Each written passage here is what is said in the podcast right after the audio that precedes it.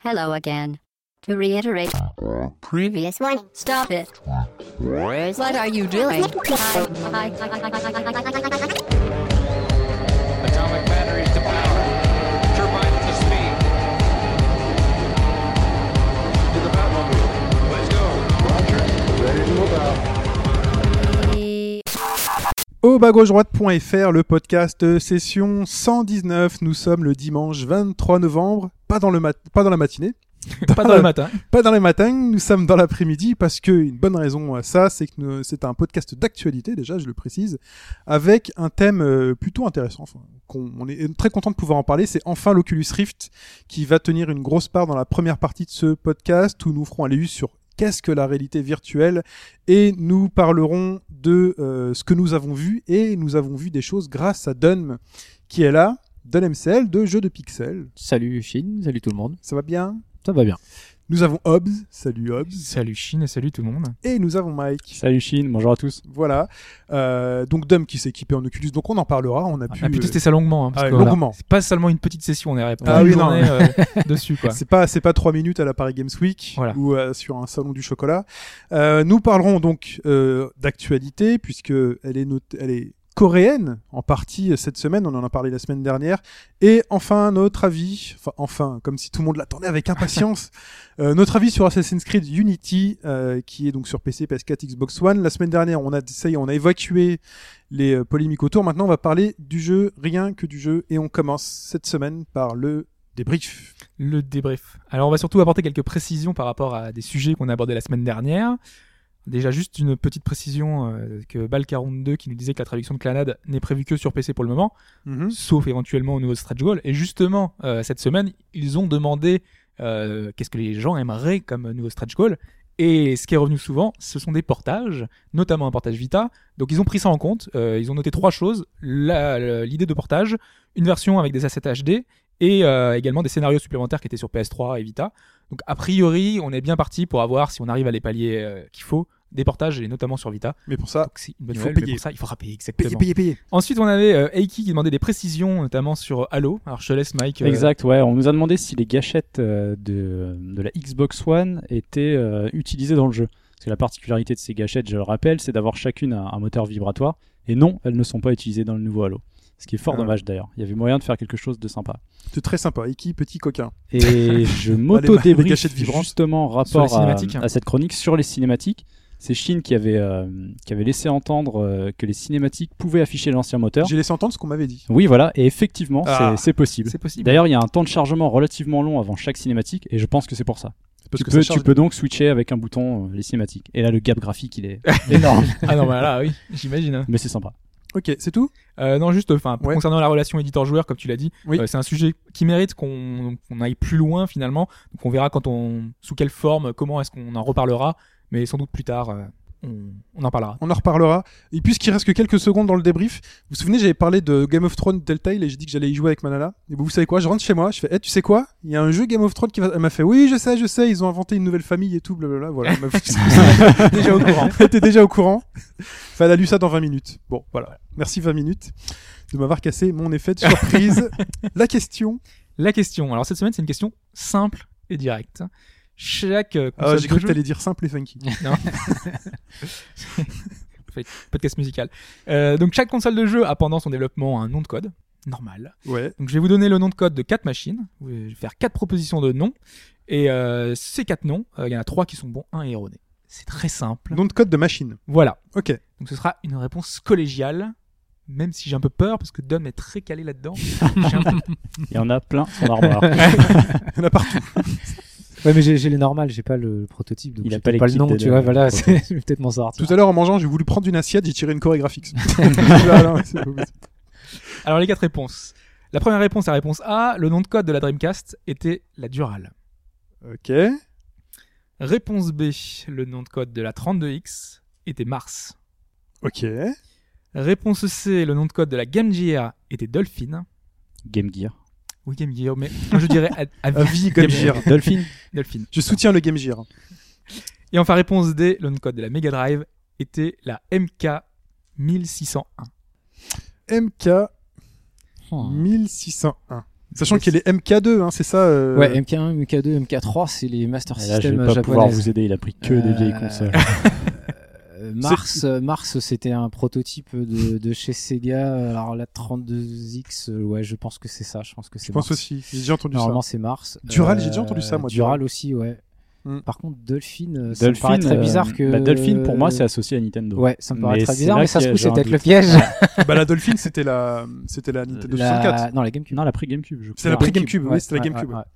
Euh, mais bon, il pourrait le récupérer, c'est mais bon, je pense pas. comme Tu vois, mais. Mega Drive, Ah. toi, Mega Ah, je sens que c'est le piège. Moi, je dis que c'est le piège aussi. Ça se trouve, c'est voilà, c'est. Ouais, mais justement, c'est trop simple. Et l'autre, c'est la MK 1600. 1600. hein, pour Toi, c'est- Mega- Non, la ils MK, ont fait Mega- MK1, MK2, MK3, Ouais, mais- ils auraient pas fait. euh, MK16, MK16 bits. 01, modèle 01. Tu vois Ah, Ouais, J'essaie pas, de lire dans les yeux Ah, con. pour voir si on Bon, admettons, celle Qu'est-ce qu'on fait en. On avec- élimine. Mars, moi j'élimine, je pense Mars, que c'est ouais, bon. Mars et Dural. euh, Dural, c'est ouais. bon, on élimine. Euh, donc Dolphin ou MK1601. Ah, mais je pense qu'il a inventé le MK1601. Il a cherché un truc en rapport avec MK et MK2. Ouais, moi je pense aussi. Ouais, Et que Dolphin, c'est vrai. Ouais, le parce que c'est parce que c'est le piège. Ouais, je sens. Ouais, je On est tous bah. ok? Moi, je suis pas sûr, mais bon. Deux contre un, et je vous suis. Quoi. Hobbs, notre bafouille mais- est que la Mega Drive n'avait pas pour nom de code MK1601. Très bien. Ma réponse en fin de podcast. hein. Réponse en fin de podcast. Euh, salutations à ceux qui essayent de jouer parce qu'on apprend qu'il y en a qui jouent pendant que pendant Ouais, qu'ils écoutent le le- podcast. Je suis le premier à jouer. euh. En général, je suis pas là quand euh, c'est des trucs faciles pour moi. Bah, nous, quand, quand on est là et que c'est facile, bon, on n'est pas là. Quoi. Moi, je suis tout le temps là, facile, pas facile, je perds. Euh, bah, c'est parti pour notre première partie sur l'Oculus Rift.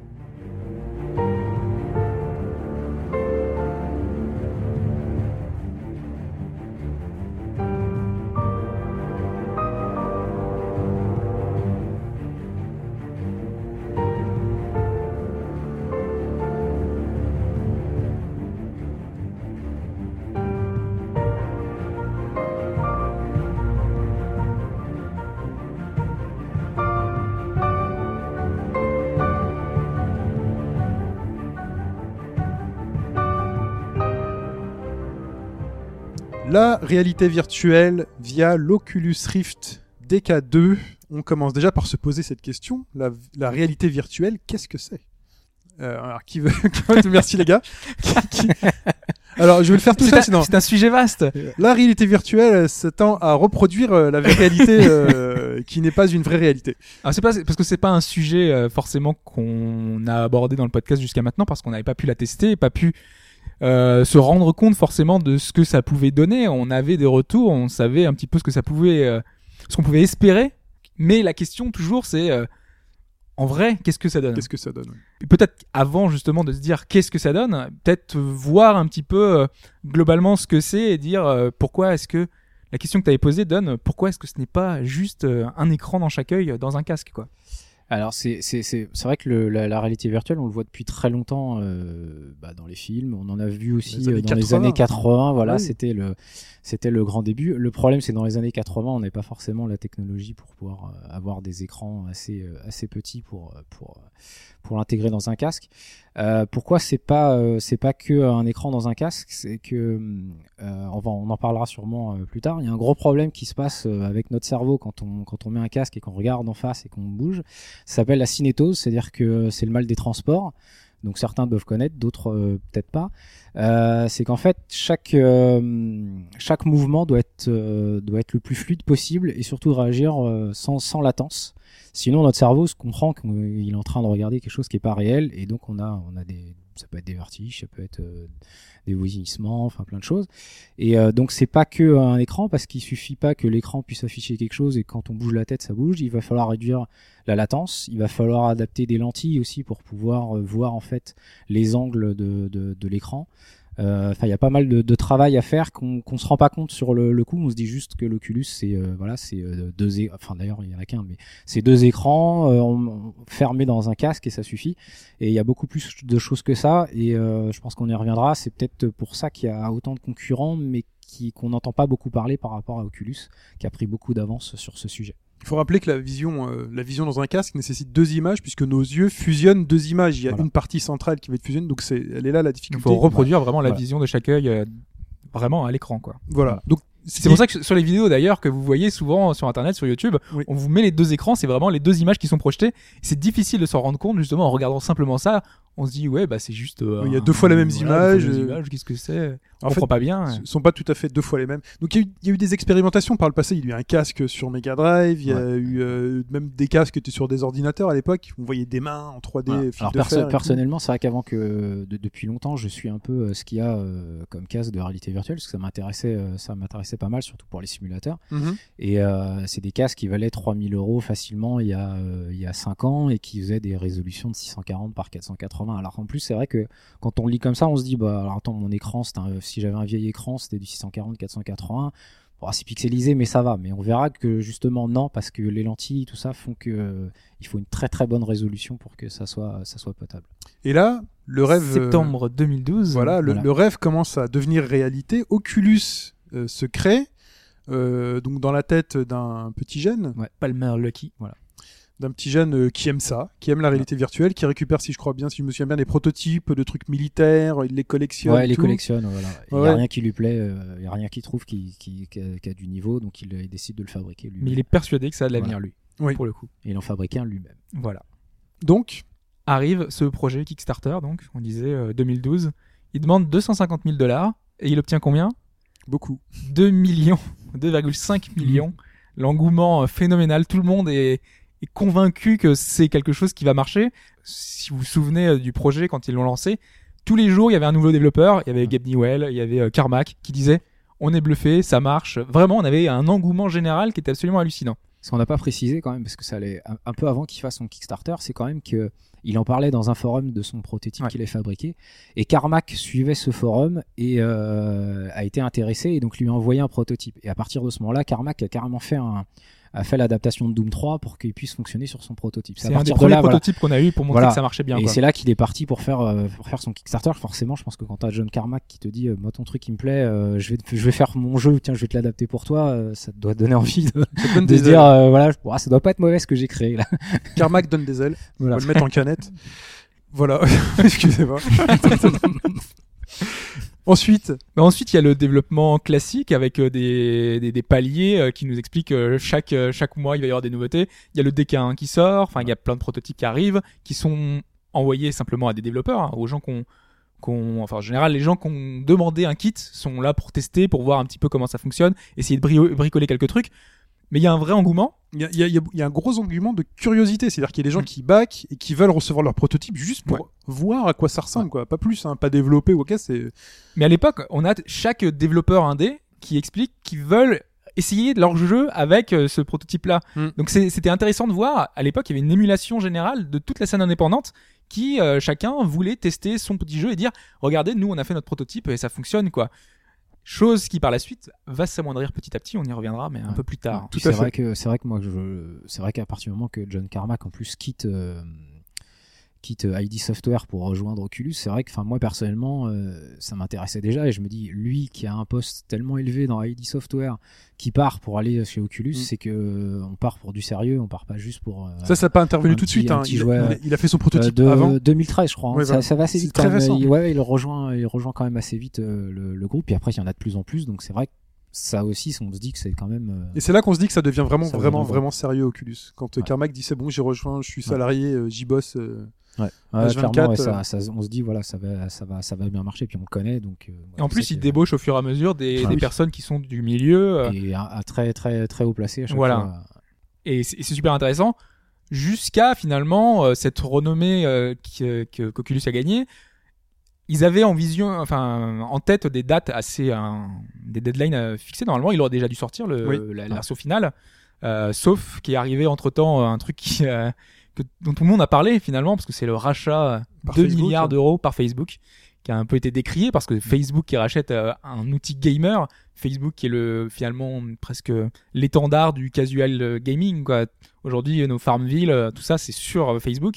Donc on a c'est du petit jeu quoi, c'est c'est pas la vision qu'on avait pour le pro- pour le produit, sachant qu'en plus ça avait été backé. Donc ça veut dire Ouais. que les gens avaient investi pour avoir un retour. Mm. Là c'est un peu trahison. quoi. On a revendu avant d'avoir le, le truc final, on a revendu toute la société euh, Et puis c'est une ça, société, pour le rappeler, société- Facebook ne fait pas de jeux vidéo, c'est une plateforme sociale ce qui permet d'intégrer euh, donc euh, des logiciels et de et d'utiliser toute la partie sociale. Et du coup on se demande mais pourquoi? Enfin déjà il y a la puissance financière, c'est clair. Deux C'est milliards c'est ça la question, Voilà. à, à quel moment ils vont intervenir dans le dans le développement? C'est peut-être juste un investissement. il semblerait, ils ont déclaré qu'il restait Ouais. libre.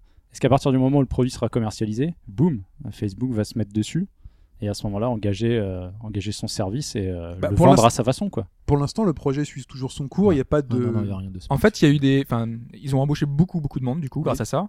Il y a une, une espèce de restructuration massive à l'intérieur et c'est ce qui fait que les délais sont aujourd'hui un peu plus flous.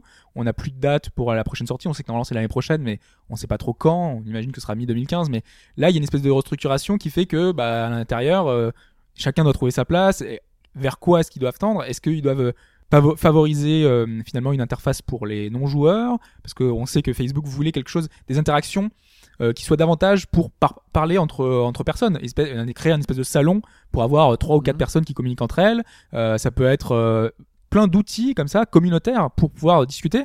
Ou est-ce qu'ils vont se focaliser sur les joueurs, ce qui était le projet original quand même pas, pas, euh, pas que, hein, parce qu'on sait que c'était aussi la- le cinéma, avec euh, avoir un film en qualité, voir à l'écran si, euh, Oui, en. IMAX. Ça, c'est ce que Sony fait déjà, par exemple, avec son casque euh, qui fait Oui. uniquement du cinéma, pas de mouvement, mais qui permet d'avoir un Ouais. écran de 25 mètres en face de soi. Ah, c'est vrai que ça, ça pose la question de l'accessibilité euh, au grand public. Facebook, c'est grand public. Euh, le produit, à qui il se destinera finalement Parce qu'on l'a vu, euh, à configurer dans l'état actuel, il faut, on il faut avoir certaines connaissances. reviendra, quoi. ouais. À, à y réfléchir, euh, la, fin, le métier de Facebook, c'est aussi la relation client et cette puissance marketing qui pourrait permettre justement d'unifier une expérience et de créer un store. Je- mais j'en parlerai sûrement euh, derrière, parce que moi j'ai une vision euh, de ce que devrait être l'Oculus. Mais euh, On sait que là, en, en termes de store, hein, Ouais, en termes de qualité, parce que il y a des défauts à l'Oculus et un soft mal fait euh, peut desservir l'Oculus. C'est Euh, ça. Donc euh, je pense que là-dessus il y a un contrôle fort qui est fait comme Apple le fait euh, avec euh, ses, euh, euh, ses eye device qui contrôlent chaque logiciel qui est là avec des validations. euh, il faut qu'il y ait une certaine qualité et autres. Et peut-être que Facebook peut apporter cette vision-là et aider à s'imposer là-dessus. oh, il y a au moins dans le logiciel, enfin, avoir un côté accessible pour tout le monde qui peut apporter.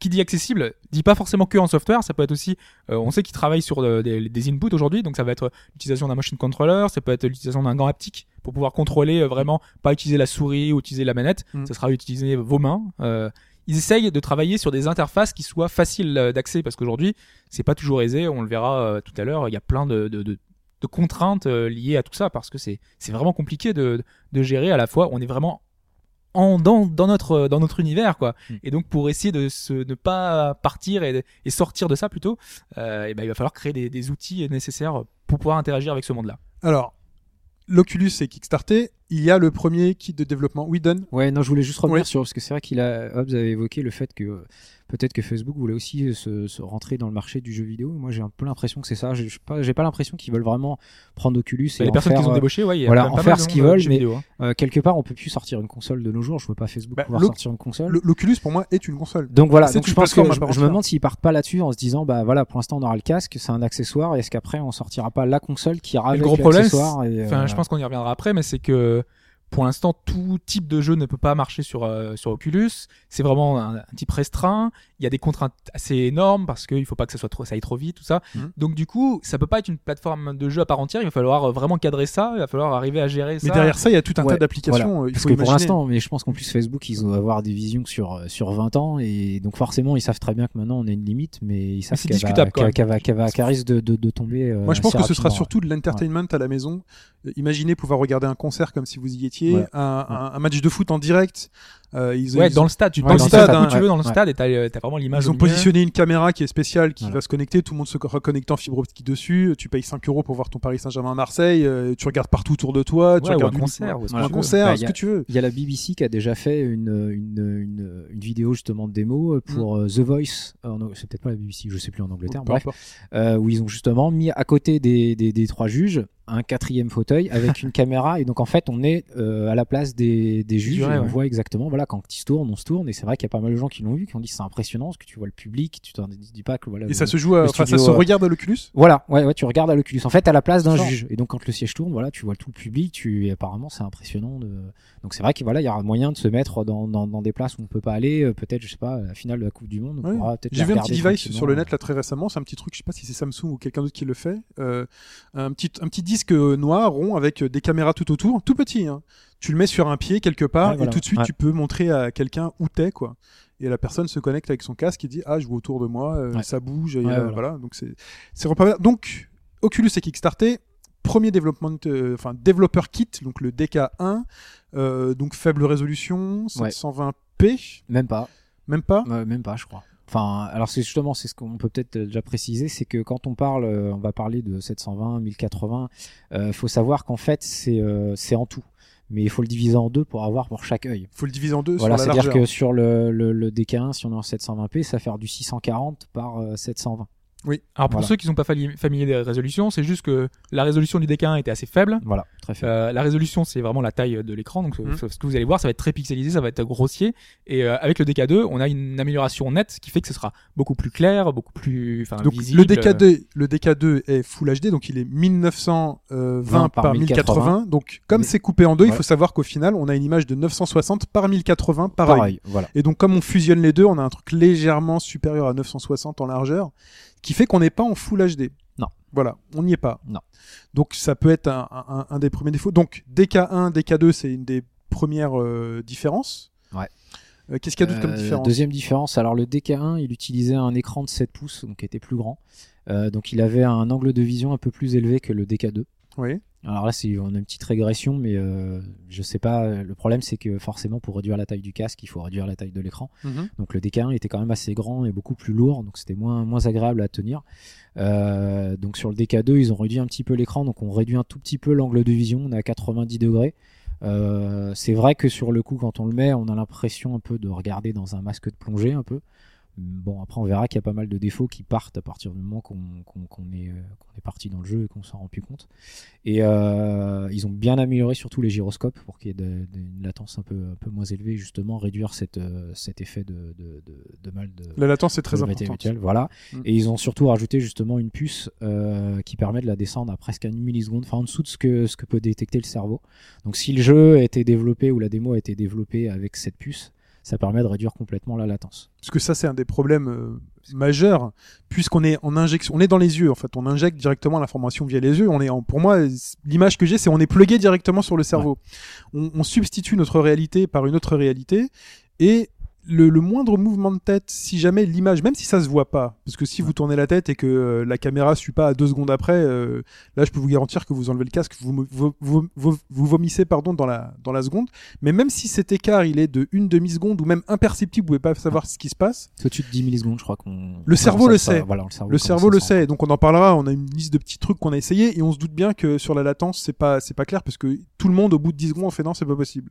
Ça fonctionne pas. Et plus d'autres euh, soucis liés au mouvement. Alors je sais pas, est-ce qu'on en parle tout de suite des Bah oui, on peut dire euh, tout ça. Donc bon, alors Je pour peut-être juste le, le, le- la différence avec le DK1. Euh, Il y a surtout en fait la caméra, une caméra infrarouge euh, et peut-être d'autres technologies, je sais pas, qui se met au-dessus du au-dessus de son écran, qui permet justement qu'on puisse se décaler par rapport à l'écran oui faire du gauche et d'avoir une meilleure, une meilleure, euh, un meilleur suivi quand on tourne la tête pour se rendre compte si on se rapproche, si on s'éloigne, ce que faisait pas le DK1. Le DK1, il, il- il détectait seulement si on levait ou on tournait la tête, mais il voyait pas si on se décalait, si on se Mm. rapprochait. euh, et donc ça, c'est ce que fait le, le, le DK2. Et a priori, dans la version finale, donc ce qu'on aura en plus, ce sera encore. euh, qu'est-ce que- Il y a des petits Ouais, capteurs derrière qui font Voilà, que ta ça. caméra te verra Voilà. euh, aussi à l'arrière, donc là, il tu n'y a, pourras pas- te voilà, retourner. voilà, il y a pas de capteur derrière. Euh, le, en fait, c'est le Crescent Bay, c'est déjà un prototype. Alors, Ouais. je sais pas si ce sera le final ou pas. Euh, lui, déjà, il est en 1440p, donc on fait du 2500 quelque chose par euh, voilà, 1440. donc on, on augmente encore la Voilà, résolution. apparemment, on arrive à un endroit où ça reste vraiment, on voit presque plus les, les pixels.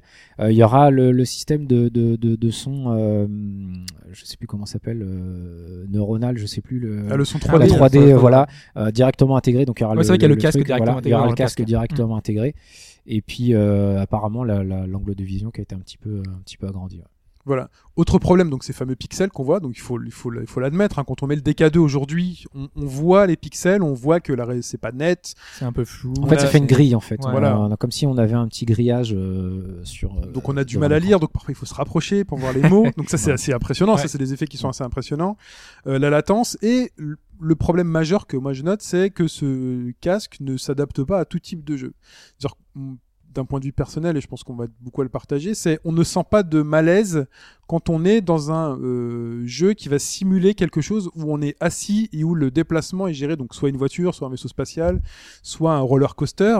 Donc ça, ça passe très bien. Ça, ça passe très bien a parce que il faut s'imaginer assis sur un fauteuil et si vous simulez le fait que vous êtes en train de marcher avec un stick ou que vous tournez la caméra avec un stick, votre cerveau se dit attends, il y a eu du mouvement. Alors quand je bouge la tête, il y a du mouvement c'est normal, mais j'ai pas bougé la tête, il y a eu un mouvement de caméra, j'ai avancé, j'ai reculé et là le cerveau euh, fait un warning direct en disant c'est pas normal.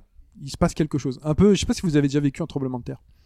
Non. Non, moi j'ai déjà vécu un tremblement de terre, c'est euh, de deux secondes, et ben je peux- mon cerveau a pété un câble parce qu'en fait ça bougeait. Or j'étais pas censé euh, bouger, et là je ressens à peu près le même Ouais. euh, le même effet. Alors après, c'est vrai que sur, par contre, sur, euh, sur ça, on est On n'est pas tous personne égaux. hein. égaux. Ouais. Ah, Euh, voilà, j'ai, j'ai, en général, alors les non-joueurs ont souvent très peu euh, mal au cœur, bizarrement. Moi, Mm. tous les tests que j'ai faits, ceux qui jouent pas ont peu de problèmes avec. Euh, mon fils qui joue beaucoup, lui, il a aucun problème du tout. Il peut rester trois heures avec, ça change rien. Moi, personnellement, j'ai ni le mal des transports, ni le mal de mer. Je fais du bateau euh, presque tous les ans sans problème. Et moi, ça a été une catastrophe. les dix premières minutes, été malade pendant deux jours. Alors, c'est qu'il faut Et savoir. D'ailleurs, voilà. tu nous as dit ça, et nous, sur le coup, on était un petit peu, Sceptique. voilà. et le lendemain, moi, je sais que j'étais pas bien, et Chine, je sais que c'est pareil. Voilà. Toute la bien, journée, on n'était pas Ouais. bien. Ah bah, toute la soirée, toute la journée, j'étais pas bien. Voilà, Moi, ça m'a rien ça- fait du tout. C'est fou. N'ai rien ressenti. On est- on est vraiment pas après une journée, Ouais. par contre, en fin de journée, ouais, c'est fatigant. Extrêmement fatigant, les yeux sont lourds. Enfin, moi, ça, ça m'a gêné.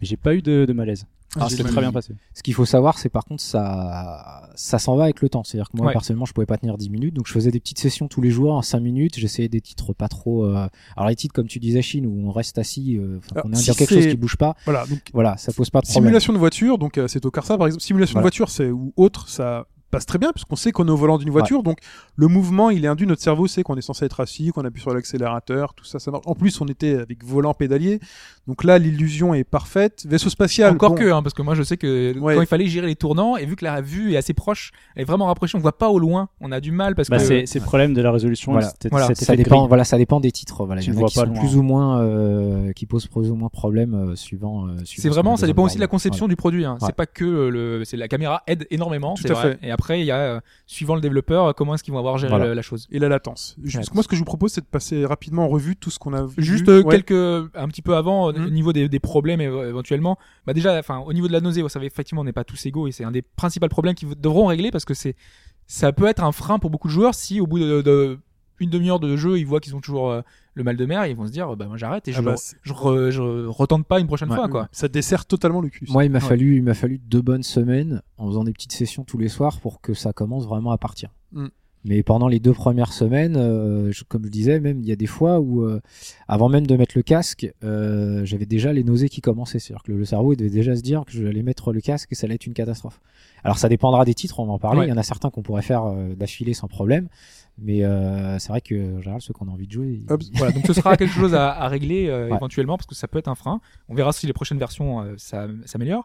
Il y a l'isolement qui est vraiment à son paroxysme quand on est dans sa- on est dans une bulle quoi. Ah oui. On est on est tout seul. On déjà on a pas on a vraiment le casque sur les oreilles donc on n'entend plus grand chose. On entend un petit peu mais plus beaucoup. On est vraiment isolé et euh, ça peut être un frein pour beaucoup de personnes de se dire quand on joue c'est encore pire que d'habitude quoi. Les, les, les joueurs vont être euh, quasiment cloisonnés dans leur coin ça joue sur euh, notamment euh, le fait que euh, quand on joue à plusieurs, on, on voit pas ce que l'autre fait. Mm. Du, du coup, ça peut être un- une problématique Ouais. qui peut être réglée si Mm. on, on déporte l'écran, mais pour l'instant, c'est pas automatique. Donc euh, voilà, c'est un, autre- un des autres soucis. Surtout comme disait l'écran déporté, il y a les doubles affichages qui est pas très sexy pour quelqu'un qui voilà, regarde plus, l'extérieur. donc c'est difficile de se faire un avis sur sur ce sur ce qu'il fait quoi. Oui. Donc euh, voilà, c'est pas très convivial. Euh, Il y a le fait, euh, on l'a déjà un plus ou moins abordé, mais que c'est un, assez un bricolage finalement pour installer actuellement. ouais, pour l'instant, oui. Actuellement, euh, il faut bidouiller. euh, Chaque jeu demande des, des settings particuliers. C'est assez long. On a également pas d'interface, c'est-à-dire que pour récupérer tout ça, enfin tous nos jeux, les démos, tout ça, il faut aller sur des sites, euh, télécharger la bonne version pour son bon truc. Euh, ça, c'est quelque chose qui a été euh, amélioré, notamment à la version de Samsung qui est en partenariat avec Oculus. Mhm. Ils ont un store, ils ont un store euh, Oculus Home qui lui euh, propose toutes les vidéos Oculus, toutes les démos. Donc ça, qui- parce que ça sera mis en vente à la fin de l'année normalement avec Samsung. Mhm. Donc eux, ils ont un vrai store, etc. Donc ça, on peut espérer que ça vienne également pour, pour Ouais. Oculus quand il se renverse au final. Donc c'est assez logique. Euh, ça ressemble assez d'ailleurs à, à Steam Pictures. On a une interface assez, assez sexy, donc ça, ça devrait marcher. Et euh, moi, je me posais la question, c'est quand on a des lunettes, est-ce que ça passe normalement ou pas? Alors, euh, normalement, on peut l'utiliser avec les lunettes, euh, puisqu'on peut régler la, la, la, la distance des lentilles par rapport Ouais. aux yeux. Ouais, D'ailleurs, c'est- on souci- l'a pas dit, mais il y a, voilà. Quand on lance le- l'Oculus, on nous demande dans les, sur les salons, il Oui. n'y a, pas de réglage, il n'y a rien. On se dit, Ouais, allez, ouais. vas-y, mets le casque et ça marche. Là, il faut régler en fait la vue, notre C'est taille. le- C'est l'IPD. Alors, je sais pas ce que ça représente. euh, je crois que c'est l'écartement des yeux, mais je vais peut-être dire une grosse bêtise. Bon, on me tapera dessus pour la semaine prochaine. Voilà, c'est pas grave. Et euh, donc ça, on peut le savoir apparemment en allant directement euh, quand on va chez la prochaine fois vous allez chez l'ophtalmo, bah, vous pouvez demander euh, votre IPD comme ça vous pourrez rentrer directement, mais ça permet de régler justement les angles, enfin de, de ce qu'on voit, etc. Ouais, chaque personne est unique, Voilà. hein, donc Ah on a oui, chacun notre Là, profil euh, y a qui rien. peut changer l'expérience. Et donc le profil, ça permet aussi de, de sélectionner la taille, parce que dans les jeux, euh, bah, quand on se déplace à la, la première personne, euh, la caméra sera adaptée à la taille de, de- de- des gens. Et justement, je voulais venir là-dessus, c'est euh, on n'a pas précisé, parce que moi j'ai souvent la question, c'est euh, est-ce que la 3D est bien dedans euh, quand on a l'Oculus? Alors euh, j'ai j'ai toujours un peu de mal à expliquer parce qu'en en fait, euh, faut, faut, faut complètement retirer l'idée de mettre comme on voit là au cinéma, on met des lunettes et on voit un petit effet. Euh, on voit c'est plus qu'en 3D en fait on voit exactement ce qu'on verrait c'est-à-dire qu'on a les proportions les tailles et c'est là en fait que, que c'est impressionnant parce que si vous êtes tout en haut d'un immeuble eh ben vous aurez vraiment l'impression d'être euh, d'être tout en haut et c'est ce qui fait presque principe. le plus d'effet de la Mm. de la réalité virtuelle peut-être plus que de pouvoir bouger la tête et que ça ça, ça suive c'est que chaque chose a la taille qu'elle devrait avoir et donc euh, c'est ça qui est le plus plus impressionnant Bah, c'est le principe d'avoir un affichage pareil, c'est que c'est le cerveau qui fait le calcul de la, de la 3D. Ouais, Après, il y a du soft quand même quand tu derrière. mets voilà quand tu mets les lunettes euh, tu as quand même un t'as quand même une image euh, tu vois au cinéma que tu mets tes lunettes 3D tu as quand même pas la même image de chaque œil mais euh, Oui, euh, c'est le principe. ouais mais t'as t'as pas cet effet euh, ouais, c'est pas de- de- de- saisissant au point où voilà tu vois les dimensions, quoi. Tout Voilà. a Là, voilà. Oui, parce que là, on est immergé. a- Il faut, il faut s'imaginer quand on met le casque. euh, C'est la quand- vue à partout, quoi. C'est partout, ça va à 180 degrés, donc vous tournez, même sans bouger la tête, vous, 360, ouais. vous regardez à droite, et ben vous allez voir quelque chose, Voilà. quoi. Ouais, ouais. Donc euh, c'est fort. Et j'ai oublié de préciser par Oui. contre de, de hum, la, la différence entre le DK1 et le DK2 et justement du, du, du dernier, c'est aussi la fréquence de rafraîchissement des, des, des écrans. C'est que peut-être 60 Hz euh, sur le DK1, là on est passé à 75 Hz. Et euh, sur le Crescent Bay, si je dis pas de bêtises, il est à 90 et on y reviendra euh, plus tard. Et ça va être, alors c'est un avantage et un, des- un inconvénient euh, pour, euh, pour le futur. On passe en revue euh, ce qu'on a vu euh, sur l'Oculus.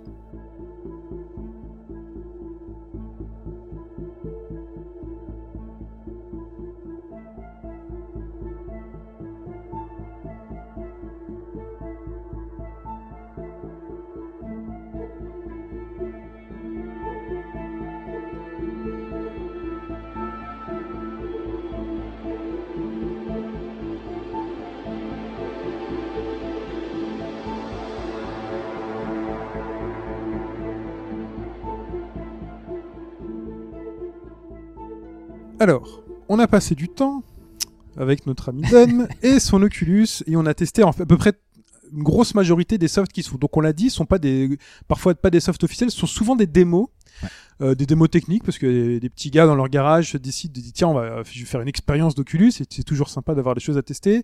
Et il y a des gros jeux qui sont faits pour l'Oculus. Alors par quoi on commence? On commence, on peut commencer par les peut-être les peut-être dans l'ordre de ce qu'on a fait, peut-être les découvertes, je ne sais pas. vas-y Euh, bah, je sais pas, une des premières choses qu'on a vues, qu'est-ce qu'on a vu en premier euh, dans l'ordre de euh, Mike, est-ce que tu te souviens toi? Euh, le premier, si je dis pas de bêtises, c'était le, euh, le bureau. Le, oui, bah Ouais, oui, le bureau, bureau, le bureau de test qui permet de voir si vous êtes assis, euh, bah, assis à votre bureau, mais en 3D. Et c'est là qu'on prend conscience qu'il y a, on parlait de dimension 3D, en s'approchant, on approche du bureau. Voilà. Bougez votre fait. tête, vous approchez, gauche, droite, il y a vraiment une sensation euh, réelle, quasi réelle.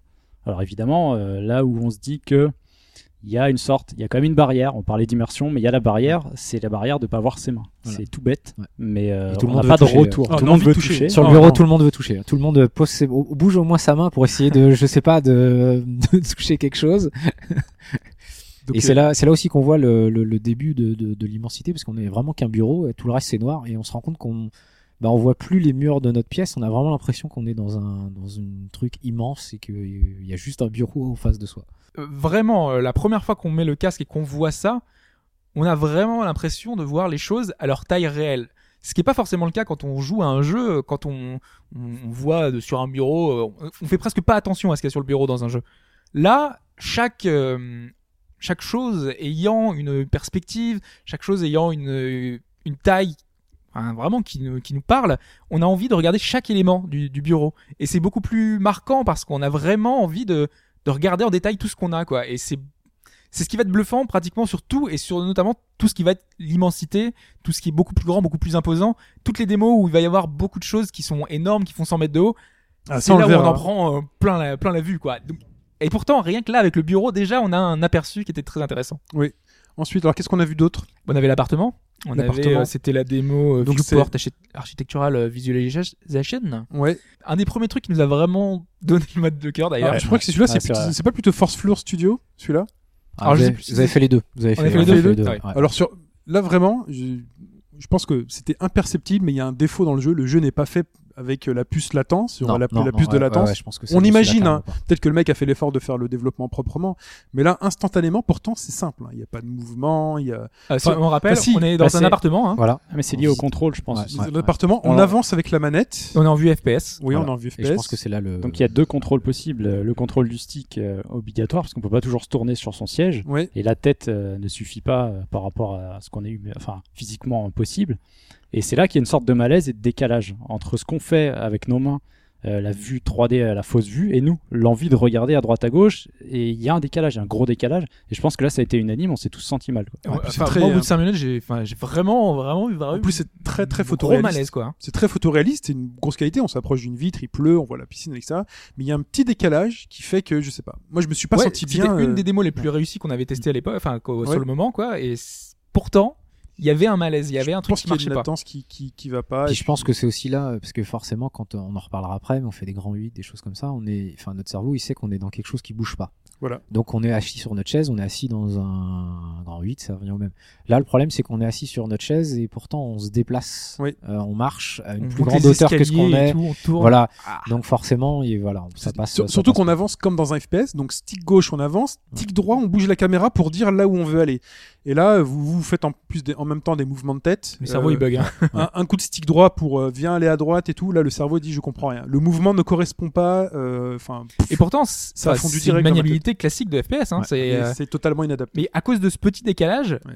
bah, au début, moi, ça allait, mais au bout de 2-3 minutes, après, c'est, c'est, j'en pouvais plus, moi. ina- Parce que j'ai ensuite essayé euh, Alien euh, Isolation, parce que Dunn voulait me faire peur. Donc j'ai dit, Alien Isolation. Malheureusement, on était au début du jeu, donc il y avait Voilà. Ouais, pas grand chose. Autant c'est très très réussi, euh, vraiment. euh, je me voyais vraiment dans les dans les couloirs de cette station. euh, autant ensuite sur les mouvements, quand il faut avancer, tourner la tête en plus avec le stick, puisque les mouvements de tête sont pas suffisants pour euh, avoir des mouvements aussi rapides que ce dont on a l'habitude en, en jeu vidéo. Là, j'ai ressenti aussi un un malaise. Donc après, c'est vraiment c'est tout pas le un jeu euh, qui est adapté pour. Après, un- voilà, ouais, c'est ça, Officiellement, c'est même pas un jeu oui, euh, Bah, plus. hein. ils l'ont ils l'ont développé au C'est un départ. patch, voilà, euh, ils voilà. l'ont développé, mais après ils ont arrêté. Par contre, il y a quand même quelque chose, c'est que on- on- le, le but c'est de retirer le plus de choses possible qu'on fasse à la manette justement pour éviter ce, ce Mm. problème. Et par exemple, il y a aucun FPS où on peut euh, on regarde vers le haut avec le stick. Par contre, c'est toujours forcément avec l'Oculus. Ouais. Donc c'est déjà un axe qui est gardé par euh, par l'Oculus qui permet euh, permet d'aider, voilà, qui permet d'aider. Non, mais on peut, on peut regarder, mais Oui, c'est oui. juste voilà qu'on est bloqué par. Mais je reviens à ce qu'on disait, on n'est pas tous égaux. C'est-à-dire qu'il y a des gens où ils vont avoir absolument aucun Ouais. problème à jouer avec des FPS. Ah mais ça, je, vous- heures, je vous voilà. souhaite de pas avoir de problème. mais il y a de grandes- enfin, je pense qu'il y a de grandes chances que vous en ayez. Surtout qu'il n'y a pas de, il y a pas de position neutre sur l'Oculus. C'est-à-dire que sur un, un FPS, donc vous voulez vous avancer, vous voulez tourner à droite. Vous regardez à droite. Quand vous avancez, bah ça va aller vers la droite. Et quand vous relâchez le stick, ça reste dans la direction dans laquelle vous étiez. L'Oculus, si on voulait faire la même chose avec l'Oculus, c'est je vais aller à droite, je regarde à droite et j'avance. Bah, il faut garder votre tête à droite parce Ouais, que si vous revenez à ouais, gauche, euh, ben tout de suite la caméra n'est plus là, donc il va falloir tourner encore avec le stick. Et là, le cerveau prend un coup. Donc il y a un vrai effort à faire des, des game designers pour trouver des choses à faire avec l'Oculus. Et le truc, c'est qu'en euh, plus, on a des habitudes de joueurs qui font Ah oui. qu'on a des mauvais réflexes, enfin, des mauvais réflexes, en tout cas des réflexes pas naturels par rapport à, à Oculus qui reprend des mouvements euh, bah, humains, quoi, des Ouais, Bah, par exemple, te pencher pour regarder derrière un mur, Ouais. euh, de te rapprocher pour euh, pour lire un Et puis la 3D, euh, Ouais. la 3D quand on donc le, la base Nostromo, je crois que c'est plus si Nostromo ou autre. euh, enfin, on va dire que c'est Nostromo dans Alien Isolation. Quand on se, il y a des murs très rapprochés et quand on arrive et qu'on se colle à un mur, là la, la 3D nous fait du mal parce qu'on est vraiment tellement Ouais, proche voilà. de la 3D que l'image s'inverse quoi, se croise et on a un fort effet de malaise Ouais, en disant on, oh, je suis on a l'impression de- comme si tu mets ton doigt devant tes yeux et que t'allais loucher encore plus. Ouais, Ouais. Moi, parce que pour le gros cerveau, pour le malaise cerveau, il y a ça, vraiment un mur euh, juste devant toi et il n'y a pas, il y a pas moyen. Mais je sais qu'il y a des joueurs qui jouent à Quake 3 euh, en réseau avec l'Oculus et quand on imagine la vitesse, euh, Oui. Ouais. Étonnant. moi je pourrais pas supporter, c'est pas possible. Mais je pense qu'avec le temps, c'est pareil. Je, moi j'ai vu que voilà, avec le temps, ça, ça s'en va. Je pense qu'à un moment, le cerveau il s'habitue aussi et bon bah. Bah déjà, nous, aujourd'hui, quand on a refait une session, parce qu'on a testé ça il y a plus d'une semaine, euh, toute une C'était il y a deux journée, semaines, ouais. voilà, et deux semaines, et, euh, là, aujourd'hui, honnêtement, moi, j'ai quasiment rien eu euh, sur les démos qu'on a fait. Alors que voilà, je, je pense pas avoir. c'est- c'est- je pense que c'est juste une question d'habitude quoi. Non, euh, Ah, moi, toujours j'ai- les démos FPS. Moi, moi ça aussi, passe hein. pas. Il y a rien à faire. Euh, Le jeu d'horreur Affected, Moi j'ai pas j'ai pas eu de soucis sur. euh, c'est c'est infernal. Par exemple, ce matin, on a vraiment commencé tout sur euh, Senzaresso, c'est ça? Non, ça c'est l'opéra. C'est l'opéra, c'était ouais. Euh, Valérie c'est Controls. Controls, Alors, si vous ouais. cherchez Valérie Controls, le, le nom n'a rien à voir avec. Ouais. c'est pas du tout un truc salace avec une Valérie. Euh, on, on se retrouve dans un, un espèce de, de château avec carrelé par terre, du très beau carrelage. Vous avez des, des statues magnifiques, Très, des, très effets, de- beau, ouais. des effets de soleil. C'est magnifique, c'est photoréaliste. Je lance le truc, je regarde autour de moi, je fais waouh. Ah oui, j'avais oublié à quel point euh, l'effet était bluffant de l'Oculus quand je dormais ce matin. Et là, je commence à avancer pour monter un escalier ou tourner la caméra. Et là, euh, mon cerveau a fondu dans la dans la minute quoi. Il faut rester sur place, regarder autour de soi et limite si euh, je fermais pas les yeux quand euh, je devais me déplacer. Moi, je te, très- moi je te dis, j'avais vraiment aucun souci quoi. Je, je, je- je tournais dans tous les sens. Ça ah, t'a vraiment rien fait. de Ça m'a vraiment rien fait du tout. Incroyable. C'est fou. Alors Bah, que j'avais complètement bugué là, il y a deux semaines. Enfin, Autant il y a des gens qui supportent par- pas par exemple la 3DS. Des gens tu leur mets la 3DS, ils, euh, ils la supportent pas quoi. Ils se disent c'est pas possible. Et t'en as qui ne voient pas la 3D aussi. Mais c'est un Ouais. cas encore c'est- particulier. Et c'est une C'est une minorité fro- quand même. Ouais, c'est une minorité, c'est- mais euh, ça c'est ça existe. particulier. Euh, on... De quoi d'autre on a on pourrait parler? On a fait Ocean Rift, le- Ocean la, la Rift. petite démo euh, au fond de l'eau, euh, plongée sous-marine. euh, Sous-marine. Là c'est assez impressionnant. Vous êtes sous l'eau donc dans l'océan. On...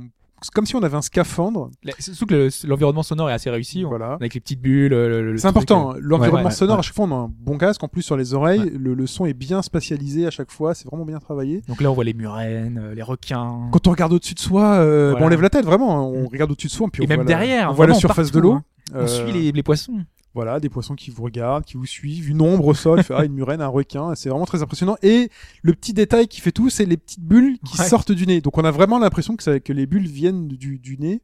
En plus, on est tellement immergé dans le truc euh, avec le casque sur le, le- on a presque l'impression d'être dans un scaphandre quoi c'est il y a une petite euh, il y a presque on s'y croit parce qu'on a le contact physique qui qui rajoute en plus à tout ça Euh, quoi d'autre?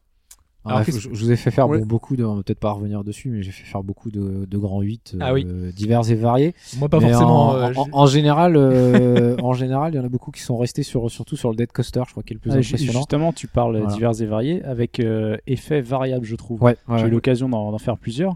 Euh, alors, je n'ai plus le nom, mais c'est celui qui est dans un univers euh, fantastique, un peu euh, médiéval fantastique Ouais, d'ailleurs. ouais, ouais. Euh, là, j'ai rien, sen- j'ai rien ressenti. alors c'était quoi? C'était su qu'on était dans une Tu es sur un chariot? de mine là et on- tu as, voilà, tu fais une sorte les de super roller coaster. décors, Des fois, tu euh, as un une saut. caverne Ouais, euh, non, c'est pas une caverne, c'est pas c'est à l'extérieur. Tu passes dans les tours d'un château. C'est vraiment médiéval Ah, fantastique. pas vu celui-là Là, j'ai pas eu de sensation. Ça, c'est ouais, variable. C'est ce que j'attendais pourtant avoir une sorte de le vide ou euh, l'impression de vitesse que j'ai eu euh, complètement à l'opposé dans euh, justement euh, Dead Coaster. ouais. ouais. Voilà. Ouais, mais je pense Là, que c'est là, alors Dead Coaster, c'était lequel euh, C'est les gratte-ciel Celui où et tu- les ouais. rails. tu Ah as oui, juste ouais. de rails au milieu des vu. gratte-ciel, Et on a- voilà, et, on a- et tu fais du... t'étais quand même un peu impressionné au début, parce que c'est Ouais. aussi très drôle à observer de l'extérieur quand les gens ont peur. On entend les petits cris, en plus quand ils ont le casque sur les oreilles, on entend les, les on a tous été un peu comme ça mais surtout toi où tu t'avais mis tes mains sur Oui, sur la ouais, tête sur ouais. ton Alors, visage Mettre les mains sur les yeux. Sur le Dead Coaster, on décrit, vous êtes sur- en haut d'un immeuble, donc vous, vous sentez vraiment la hauteur, et on est sur deux rails, comme si vous aviez deux rails et vous étiez en roller sur les rails. C'est très particulier. Ouais. Et on doit sauter, on doit regarder là où on veut sauter, et on saute d'un rail à l'autre, et ça accélère au fur et à mesure. Ça va et, très euh, vite. ouais. et en fait, là, vraiment, j'ai eu peur de tomber. C'est-à-dire que je, ça allait tellement vite que j'ai fermé les yeux et que j'ai retiré le casque parce que j'ai eu peur. Je sais pas si vous avez vu, à un moment donné, j'ai mis les mains parce que Ouais. je savais plus euh, si j'allais me bouffer un mur ou quoi qu'est-ce. mais moi je Mais ça m'a vraiment c'est pas impressionné. du tout pour me la péter moi ça m'a rien fait mais je- parce que justement sur d'autres titres ça me l'a fait Mm. c'est pour ça que c'est- bizarre comme sensation étrange, quoi ouais, ouais. parce qu'il y a une espèce de, de sentiment de haut de cœur quand on arrive des fois quand ça va très très vite on a ce sentiment de vertige parce que les perspectives on les voit quoi. on sait qu'on est super héros on sait que ça ça ralentit ça se lance vraiment comme une montagne russe donc ce sens- cette sensation là on devrait la voir et là sur ce titre là en tout cas moi ça m'a pas fait grand chose Ouais, bizarrement. ouais. et, Ouais, euh, et sur d'autres trucs euh, par contre pff, Parce que c'est vrai que là, peine, on revenait qu'il y a certains qui font pas d'effet. Je pense que Ouais. bah, ça va être le, le- là où il va falloir que les développeurs travaillent, c'est que euh, va falloir repenser comment on, comment on développe pour l'Oculus, parce que euh, il suffira pas juste qu'il y ait une grande descente pour que ça fasse de l'effet. Ouais. Il y aura plein d'autres choses qui vont jouer. Oui. Et euh, Faut pas juste faire un FPS euh, classique. euh, Faut Non, pas. non, non, non. Et je pense que Hobbs, a- ça, ça n'a pas eu d'effet parce que c'était pas assez réaliste pour lui. Je pense qu'il faut, à partir du moment où que euh, dans Oui. les deux secondes, t'es vraiment, euh, t'as mis l'Oculus et t'es dans le monde dans lequel t'es, ça marchera. Parce que là, c'était c'était Voilà. extrêmement moche, c'était extrêmement Ce sommaire. que je veux dire, c'est ça qui est très rigolo, c'est qu'on revient un peu au dé- dans les années 90 du PC, où les gens essayent un peu de faire de la 3D. Donc là, il y en a qui font des trucs euh, 3D pour l'Oculus, mais Juste pour l'effet, quoi. Pour, juste euh, pour l'effet ouais. de voir comment ça marche quand on tourne la tête. Mais les textures, les trucs, c'est euh, c'est quoi? Carton pâte, quoi. C'est du carton pâte quoi. C'est ouais. du Pentium 90. Hein. euh, Faut pas, euh, faut pas attendre, s'attendre à autre chose. Et donc là, du coup, ça, on, on est moins dedans. Ouais. On est vraiment dedans. comme le truc d'horreur que t'as voulu me faire Ouais. essayer, euh, qui s'appelait, euh, j'ai oublié le nom, Euh, Dread Halls. Dread Halls. Ah oui. Mais attention, ça va te faire peur et tout. Mais en fait, euh, C'était l'environnement sonore qui te faisait un peu peur, mais le reste. oui, euh, voilà, ouais, parce qu'il y avait des gros éclats euh, de, de bruit, des monstres qui apparaissaient, qui criaient, mais au final, Le but c'était graphiquement, sortir d'un espèce de labyrinthe Ouais. et dans le labyrinthe il y avait des monstres Voilà, qui se baladaient. partout, mais graphiquement, ça me sort parce que je vois les textures qui, enfin voilà, c'est de la Saturn euh, ou de la Dreamcast Ouais, pour ouais, être ouais. sympa. Saturne. Ça, ouais, voilà, Ouais. Ça, ça marche pas. Ça marche pas. Mais c'est assez marrant parce que tu vois, justement, euh, on, on parlait de Dead Coaster où toi ça t'a fait beaucoup d'effets et pourtant c'est aussi moche. Donc c'est vraiment, on, on est vraiment même, euh, on est, très on moche, est un même pas égaux sur même les ressentis dans les dans Voilà, les jeux parce que euh, voilà, soit on va tout de suite euh, se mettre dedans et ça va marcher, soit on va on va pas y être du tout. Et on le voit d'ailleurs parce qu'on a parlé du problème de résolution et de grille et pour l'instant personne n'a reparlé de ça dans les jeux en fait. Donc on voit bien que quand le jeu ça fonctionne, on oublie euh, ce problème de, de, de résolution. De- Mais on aimerait bien avoir un peu plus de finesse. et un peu voilà, plus mais c'est vrai qu'à bout d'un moment, tu, ça, tu peut fond, aussi quoi. être un problème de gameplay pour rester dans le jeu d'horreur, euh, Affected. Ouais. Euh, première personne toujours. Et là, par contre, c'est, euh, on a plus l'impression de se balader sur un, sur un rail comme un train fantôme, sauf qu'on dirige. Donc déjà, c'est la vue FPS avec stick et la tête. Donc il y a un certain malaise. On suit un espèce de chemin hein, Et le problème, voilà, C'est ça, on suit ouais, un chemin, c'est un couloir euh, un peu labyrinthique euh, rapidement. avec euh, des, des Et jumpscares. là, ça marche pas. Euh, voilà, c'est ça. Ça a marché deux fois au début. Un clown m'a sauté au visage, j'ai bien sursauté. mais c'est tout. Et là, j'expliquais après avoir fini la démo, on en discutait. Je pense que ça passe aussi par le gameplay. Oui. Euh, c'est là où, pour moi, un Alien Isolation va réussir. C'est que si t'as pas d'enjeu personnel, euh, ça va être bête, mais craindre pour ta vie en jeu, pour moi, euh, ça n'a aucun intérêt. Euh, le jeu, déjà, il n'était pas super joli, donc c'est vrai que ça fait sortir un peu du truc. Mhm. Et passer ça et passer le jumpscare, euh, deux jumpscares, ça ne marchait Mais ça, marchait ça marche sur certaines personnes parce que des fois il suffit Ouais. d'instaurer une ambiance, Mm. des petits bruits, un Parce que tu vois, de porte. même Ça, justement, même sonore, il y a la porte euh, s'est refermée brusquement derrière moi. Je me suis, j'ai pas Après, toi, sursauté. habitué aussi. Ouais, mais j'ai Ouais, pas, bah, j'ai pas sursauté de me dire, Mike, c'est un bonhomme. de me dire, non, mais il y gens. quelqu'un derrière. Mais parce que joué à tous les jeux d'horreur du monde. non, je les ai pas tous fait heureusement. mais peut-être parce que justement, t'as ce principe de se dire, j'ai rien à faire, donc c'est pas grave. Ouais, ouais. Mais en même temps, c'est que. Après, d'autres personnes voilà, auraient c'est que sûrement des- pas la c'est même réaction. C'est surtout vrai, des démos techniques euh, plutôt Mais c'est là aussi qu'on euh, voit qu'il il va falloir aussi faire un effort pour euh, adapter un jeu avec un gameplay typique euh, à, un- à une forme d'immersion Ouais, ouais. qui n'a rien à voir. De quoi on parle maintenant? On peut parler de Titan Space, le- la démo euh, qui est assez Un impressionnante sur. musée spatial un peu. Voilà, Voilà. on se balade dans, dans l'univers, enfin dans notre. euh, Système solaire. Système c'est solaire, ça, c'est voilà. toi qui l'as fait, hein, Ouais. Moi, je suis resté immergé dedans. Il a fait jusqu'au bout. Mais si on l'a regardé, posé, on est reparti. Voilà. Pendant 15 minutes, 15 il était minutes. dedans. Il a fait ça de façon scolaire en lisant bien tout ce qui était écrit sur chaque C'est- planète. en plus, c'est super intéressant. on se balade dans le système solaire et euh, on va de planète en planète dans un petit vaisseau. Voilà. Et on nous dit voici la Terre, euh, le nom euh, machin, le nombre d'habitants, tout ça. Et chaque planète euh, qu'on on progresse dans le dans l'univers et on a l'échelle. Donc la Terre est assez petite et puis à côté t'as le enfin le Soleil, il y a toutes les autres planètes qui sont immenses et tu te balades avec sur fond d'une musique euh, que vous avez entendue tout à l'heure qui est super bien, qui va crescendo et euh, au fur et à mesure t'as des infos et tout. En plus voilà, c'est euh, on apprend des choses et c'est beau. Enfin c'est beau, c'est pas super beau, mais en tout cas ça marche parce qu'on a cette impression d'immensité. On est dans l'espace, on se balade dans notre petit euh, notre petit vaisseau et on a on a ce ressenti euh, un peu spécial qui fait que voilà que ça marche quoi. Donc euh, moi c'est le genre de- d'expérience qui m'a beaucoup beaucoup plu, un peu comme l'opéra euh, Voilà, qu'on a. euh, vous Senzo voulez venir après ouais. euh, Penso. Senzo Voilà, Penso, ouais. Senzo un- Penso. Ils ont appelé ça un mini-opéra, donc euh, une, ouais, bah, une musique d'opéra, et puis on, on, on se déplace euh, principalement en barque dans des décors. On euh, regarde essentiellement. voilà, Surtout, on se regarde, déplace ouais, pas nous-mêmes. Parce qu'il y a- on est dans un voyage. c'est un truc Il y a, il y a poétique, beaucoup de démos comme ça qui sont presque plus des euh, des espèces de, de trucs à observer quoi. Ouais, ouais. Euh, T'es pas vraiment acteur, t'es spectateur. On veut te montrer que ça que ça fonctionne. Et là, on te met plein de choses pour que ça t'en foute plein la vue. quoi. Voilà. Notamment euh, Un énorme visage. Un euh, énorme qui- visage. Qui nous regarde. En fait, il y a vraiment une tête qui est modélisée en gros, à un moment, euh, qui est à, à gauche de nous. C'est le développeur qui a dû se faire plaisir. Je sais même pas si elle est modélisée parce que quand on voit Ah, le je pense que c'est une vidéo. Je pense que c'est une vidéo. je pense une vidéo, mais Ouais, mais c'est marrant parce que il, il nous renifle comme ça. On a une tête, faut imaginer une tête de 100 mètres à gauche. Mais vraiment, quand on joue à Oculus, on a cette impression d'immensité. On a cette tête immense qui nous regarde, qui nous renifle, donc qui s'avance vers nous et qui nous arrive. Donc on a, on a un geste de recul comme ça, naturel. Et en plus, bon voilà, c'est pas beau de voir un gros visage comme ça en face de nous. Donc c'est impressionnant et t'es presque un petit peu inquiet, quoi. C'est- bizarre comme sensation. C'est le genre de choses qui sont, C'est fort. c'est fort, ouais. Oui. Ça marche, quoi. Qu'est-ce qu'on a vu d'autre? Euh, Star Wars. Star Wars, tout à fait, le Star Wars. Alors là, Star Wars. ouais. alors là, c'est intéressant toi, parce que c'est un exemple de jeu qui est vraiment moche. Alors pour le coup, Voilà. c'est vraiment Ouais, mais comme c'était. Star Wars, Mais ça a pas Star compté. Wars. Et c'est ça, mais c'est exactement ça. On est dans un, dans un X-Wing, dans le cockpit, on l'a devant nous, on a deux trois barres d'accélération qui fonctionnent. On joue à la manette. Au loin, il y a l'étoile noire, il y a la bataille qui se poursuit, donc on peut avancer à droite à gauche, euh, aller dans la bataille. Et moi, j'ai voulu aller forcément sur l'étoile noire. Je me suis, Passer entre les. je me suis euh, explosé dedans vu que C'était pas prévu. parce que c'est pas prévu pour. T'as pas la force. Et là, ça a marché parce que là, il y a le côté fan service et Ouais, euh, ouais, c'est la définition spatiale du truc. T'as les bruits, t'as les. C'était moche, mais plutôt efficace quand même. Ouais, c'était c'était vraiment sommaire, quoi. Il y a, il y Ah, a c'était quatre très, vaisseaux très modélisés assez grossièrement. C'est comme s'il y avait euh, eu que le châssis du X-Wing en fait. Vraiment. Et pourtant, on pouvait regarder dans le dans le X-wing. Ouais. Tu regardais à gauche, t'avais euh, les, les Il y avait commandes même la et combinaison, tout, on euh. voyait notre combinaison. Ah oui, on voyait la combi. Ouais. Ça, on en parlera tout à l'heure. les, les observations de Chine. Ouais, Les Chine, observations Chine, de euh, voilà, Les premiers réflexes. par, par ces, ces combinaisons. Il y a, moi, il y a un truc que je voulais absolument essayer, que j'ai pu essayer ce matin. Je suis très très content. Ça s'appelle New Retro Arcade. Ouais. On se retrouve dans une salle d'arcade. C'est beau déjà. Déjà, c'est très beau. Des années particulièrement 80. Et euh, donc, on a le casque et on a des bornes et des tables avec euh, des postes radio-cassettes, des Game Boy qui sont posés un peu partout. Et là, vraiment, quand on, on regarde autour de soi et on est dans une salle d'arcade. On y est, on sent l'odeur de la salle d'arcade, on a les bruits, on a tout. Donc, quand on se déplace, encore une fois le même problème, quand on se déplace et qu'on tourne la, caméra avec la manette, ça, je me suis pas senti bien. Mais là où c'était extraordinaire, mais vraiment extraordinaire, j'étais comme un enfant, c'est qu'on peut attraper, donc il suffit de regarder un objet et là tout d'un coup on a un petit message qui dit euh, appuyer sur euh, E pour attraper. Donc j'attrape une Game Boy.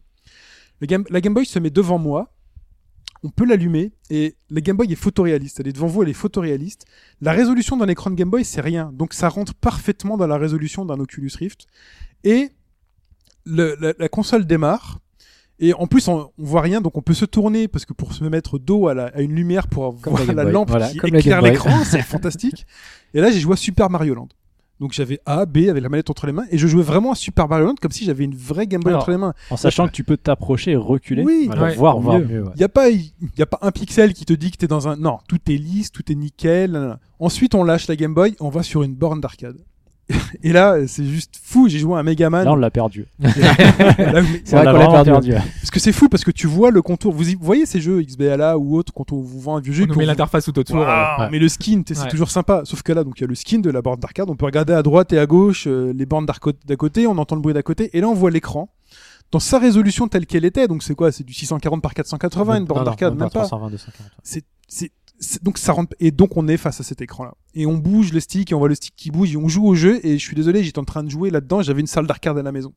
J'étais dans une autre pièce et je jouais. Par contre après voilà il faut pas se déplacer avec la manette blablabla, toujours malaise. Mais quand on est face à l'écran et qu'on joue c'est pour moi l'expérience fantastique du rétro gaming et je enfin je, je suis un peu déçu qu'on n'ait pas trouvé cette application de la personne qui avait une chambre avec un fauteuil Ouais, voilà, ouais, ouais. et qui avait une télé cathodique et qui allumait la Super Nintendo pour mettre pour mettre ses cartouches et tout parce que ça c'est On l'avait dit à l'époque, que ça serait pas mal pour le rétro gaming plus tard de, de se créer une espèce de chambre virtuelle où on invite des potes et Non, on joue ça, à des bon. jeux rétro. Ça, c'est vendu, ça marche. Ouais, euh, ça, c'est dans fait. une, dans Ça, une c'est salle. fait, quoi. euh, Ça c'est voilà, fait, ouais, c'est bon, ouais. ça marche.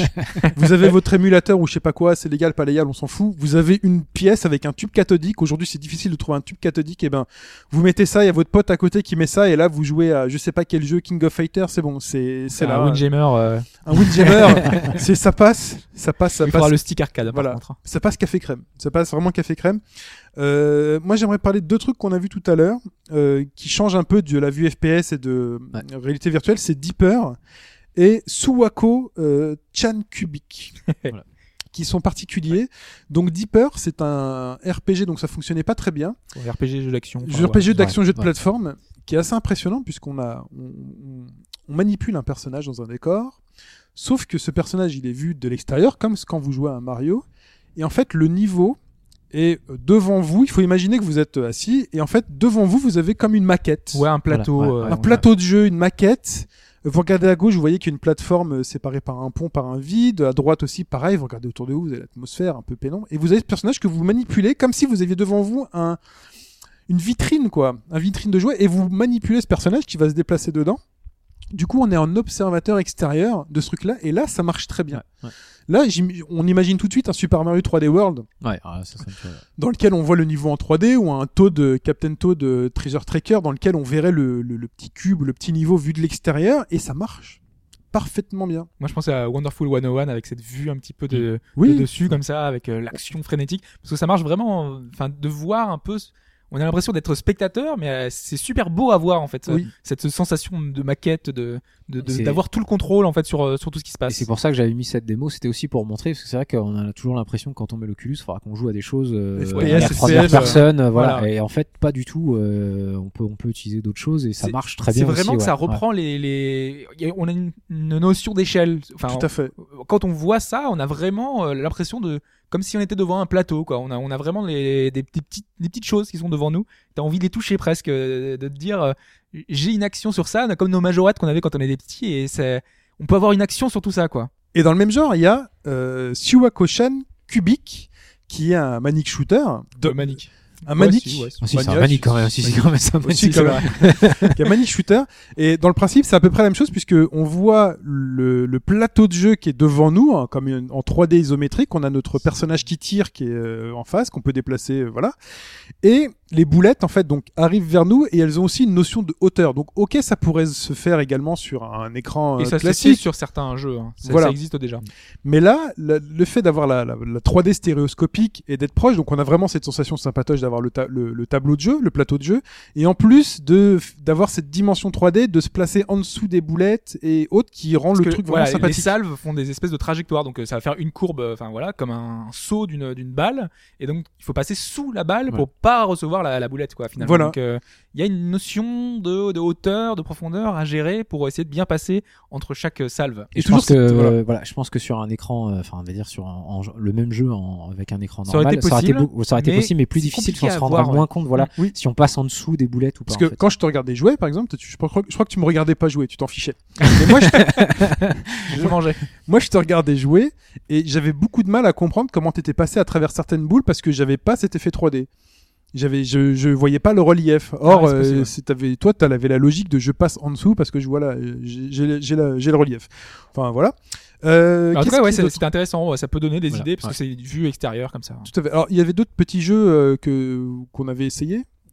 Donc Ouais. déjà, il y a alors autre- hors, petit jeu, il y a le, jeu, il y a la chapelle Sixtine. La chapelle Sixtine, voilà, qui a été reproduit euh, avec Oculus. Voilà, qui donne vraiment un aperçu de ce qu'on pourrait faire dans le domaine culturel, hein, visite. Euh, des visites de musée. un peu ce que j'ai vu euh, avec euh, Valeria Control. Ouais, Valérie voilà. Control. Ouais, faudrait, faudrait que ça soit aussi réaliste et euh, mais ça permettrait ouais de pouvoir visiter des, des- n'importe quel musée du monde. Parce que là, c'était Euh, assez basique, hein, mais euh, on peut imaginer quelque chose de reproduit à l'identique, euh, en taille euh, originale. On a vraiment cette notion de gigantisme avec les toiles au plafond. On, Voilà. on essaie de regarder. Là, on peut zoomer, faire. euh, Alors, c'est assez sommaire parce que voilà, c'est c'est juste une démo pour voir, mais euh, mais ça marche bien et ça peut avoir des rendus intéressants. Ouais. Il y a pas mal de jeux dans ce style-là qui pourraient en bénéficier. ça Ouais. pourrait être aussi sympa justement pour tout ce qui est historique parce que c'est vrai qu'il y a des bâtiments qui ont été détruits, des choses comme ça, on pourrait les reproduire euh, en virtuel dans Oculus et pouvoir Moi, j'imagine rien choses. qu'Assassin's Creed, mais avec un autre point de vue, pas le point de vue de- de- du personnage. Ouais. Ça pourrait être sympa de se balader dans ce monde-là ouais, comme ça. Ça donnerait une certaine accessibilité, je pense, surtout aux personnes handicapées. Oui, Ouais, ouais, Euh, là, il y a une- pour- il y a une utilisation à faire là-dedans, je pense. il y a, il y a, Bah, oui, un truc à C'est vrai que quand tu, tu parles de ça, moi c'est vrai que une fois que j'avais commencé à, essayer Oculus, je joue aussi beaucoup euh, dans les hôpitaux parce que je me dis les gens qui sont qui peuvent pas sortir, on a tellement l'impression d'être dans un autre monde, d'être dans un dans un endroit euh, beaucoup plus grand, des verdures. Enfin, c'est vrai que ça permettra à pas mal de, de, de gens peut-être aussi de, de pouvoir euh, Ah, bah, s'évader. voilà, de s'évader un peu de, de, de ce monde un peu. euh, D'ailleurs, Hop s'est évadé euh, sur deux trois applications. On va parler de celle où euh, t'étais dans une ville poursuivie par euh, par des, des par demoiselles des- géantes des demoiselles typées manga, qui donc faisaient anime. 40 mètres de haut, plus grand que les bâtiments euh, qui étaient voilà, là. et qui étaient en bikini, en Et qui n'avaient aucun intérêt d'ailleurs. hein. Non, non, non. Parce que pour le coup, le jeu ne servait à rien. hein. C'était juste ça, voir les demoiselles en bikini se balader dans le truc. euh, Petite culotte géante. Voilà. non, mais c'est juste pour montrer qu'il y avait des, il y a, n'importe quoi. hein. On peut euh, télécharger plein de, de démos un peu différentes. Il y avait du Miku aussi. Euh, donc Ouais. on voit euh, Hatsune Miku qui a été un- reproduite ouais. en 3D, qui fait ses chorés euh, avec d'autres personnages. Donc voilà, il y a, il y a de tout. Euh, même euh, même des trucs un peu japonais, voilà, et on peut avoir des, des petits trucs un peu hommages, des petits trucs un peu dérivés. Sur ce, il y a une démo que bah, qu'on n'a pas encore de disponible parce que c'est Bandai Namco qui l'a créé et en fait au Japon au TGS ils pouvaient tester une petite démo de Sword Art Online Ah à l'Oculus. Euh, C'est une démo deux, de trois- quoi du coup euh, Euh, bah en fait on- ils avaient reproduit le, le, le, le monde de je un euh, voilà et euh, on pouvait se balader un peu dedans alors je sais pas après si on voyait des combats je sais pas s'ils avaient été très loin mais ça permettait de faire une démo euh, Sachant donc en plus pour un jeu voilà qui, voilà. qui est euh, Le concept part du jeu si, de, euh, de Sword Art Online, c'est euh, de- d'avoir vraiment un casque virtuel dans la tête et d'être immergé dans un autre monde. Donc là, si on met le casque, donc et en plus on a a- le monde voilà, de- il y a- du il y a jeu, on a de encore faire plus. des, des choses de ouf Il y a un clin d'œil Ouais, quoi. ouais. Parlons du gros morceau quand même. Donc il y a vraiment des choses qui sont faites pour euh, Oculus. Et là, on va tout de suite parler de- on va- d'un jeu de voiture et ensuite on parlera d'Elite Dangerous, De vrais jeux pour le de coup. vrais jeux qui sont prévus Des pour. applicatifs. euh, Et donc on a pu tester déjà Assetto Corsa, euh, en plus avec un, un siège, un volant. C'est ça qu'il faut dire aussi, c'est que là, on- là, on idéales, attaque, hein. voilà, on attaque deux gros morceaux liés euh, aux accessoires. Donc Les là, c'est accessoires qui idéale. participent aussi à une immersion supplémentaire. C'est les simulations. Toutes les simulations vous bénéficient de l'Oculus. Donc déjà, jeu de voiture, quand, vous- quand on est en mouvement, c'est normal qu'on soit en mouvement parce que c'est une voiture. On est habitué à être assis et à bouger. Assetto Corsa, donc le, le levier de vitesse, le pédalier, le volant, Les Le vibrations. les vibrations euh, du, paquet. du, du Ah, siège- enfin les vibrations du volant, le, le, le caisson de basse à côté qui reproduit le, le bruit du moteur. Oui, euh, Don m'est équipé. Hein. Voilà, Il a tout ça. il est, euh, pff, il est au top. Et un jeu avec une zéro latence quand on tourne la tête ou autre, qui fait que vous choisissez une voiture et vous êtes dans la voiture. Et même le premier réflexe qu'on a, c'est regarder à 360, Ah oui. voir euh, les- tout- enfin, notre, notre siège, Voilà. le volant, le, le panneau. Tu vois. On s'approche, on regarde le tableau de bord, euh, est-ce qu'il est beau, euh, jusqu'à combien je peux aller? Jusqu'à combien je peux aller sur le tableau prendre de bord. le mur hein. En plus, c'est- c'est- tu sais, c'est une sportive, donc du coup, on a sur les côtés, on, enfin, on voit qu'il n'y a pas les sièges euh, passagers et tout ça, Voilà. donc c'est impressionnant de, de, de dire on est dedans, quoi. Mais on est vraiment dans- même dans une décapotable. J'ai Ouais. pu essayer une décapotable. Enfin, c'est c'est fou parce que je pense la tête sur le côté et puis euh, je vois le côté de la voiture, quoi. Je vois le sol et puis après quand on conduit, ben quand on conduit, on, on peut tourner la tête, euh, on voit le virage arriver, euh, on voit les les, rétroviseurs. on voilà, on voit les, on voit les, les mains posées sur le volant. Donc comme nous aussi dans la réalité, on a des mains posées sur le volant. Là, l'illusion est parfaite, mais vraiment parfaite. hein. Quand ça tourne, les mains tournent. Euh, on regarde son corps, donc on se retrouve dans une combinaison de pilote. euh, voilà, euh, on a perdu 20 kilos parce que le mec est svelte. On Euh, regarde son corps.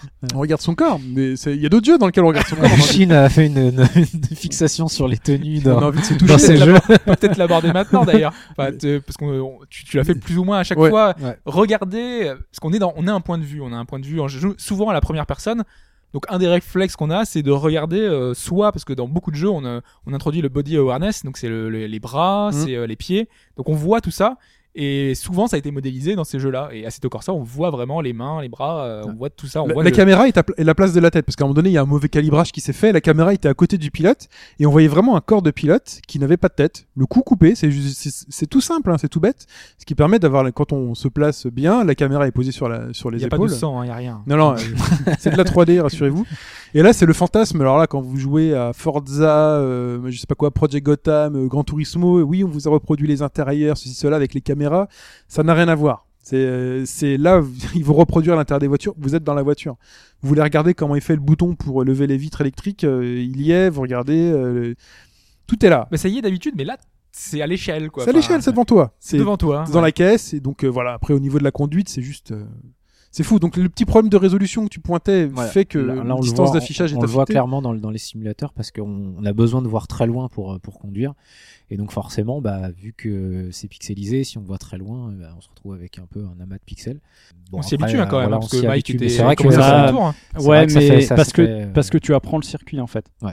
Euh, donc après, c'est une mémoire du circuit, c'est Mm. comme ça que ça se passe. Et euh, les pilotes réellement. aussi font comme le ça. oui. problème, c'est- ouais, mais le problème, c'est que euh, les pilotes ont quand même euh, un champ de vision beaucoup plus lointain. Il n'y a pas ce problème de grille, donc même la première fois, tu peux mieux anticiper. Mm. Enfin, moi, ça a été un réel problème Là, pour c'est- prendre ouais, les deux ouais. premiers ouais, tours. c'est typiquement le type de jeu qui, qui pose problème là pour la résolution. Et moi j'étais en Euro Truck Simulator quoi. J'allais à 50 km. Ah oui, c'est vrai. ah oui je baladais il était en mode papy. Voilà. Papy, hein, Bon, bah, on va y aller. euh, non, parce qu'on arrive En dans un, cruise.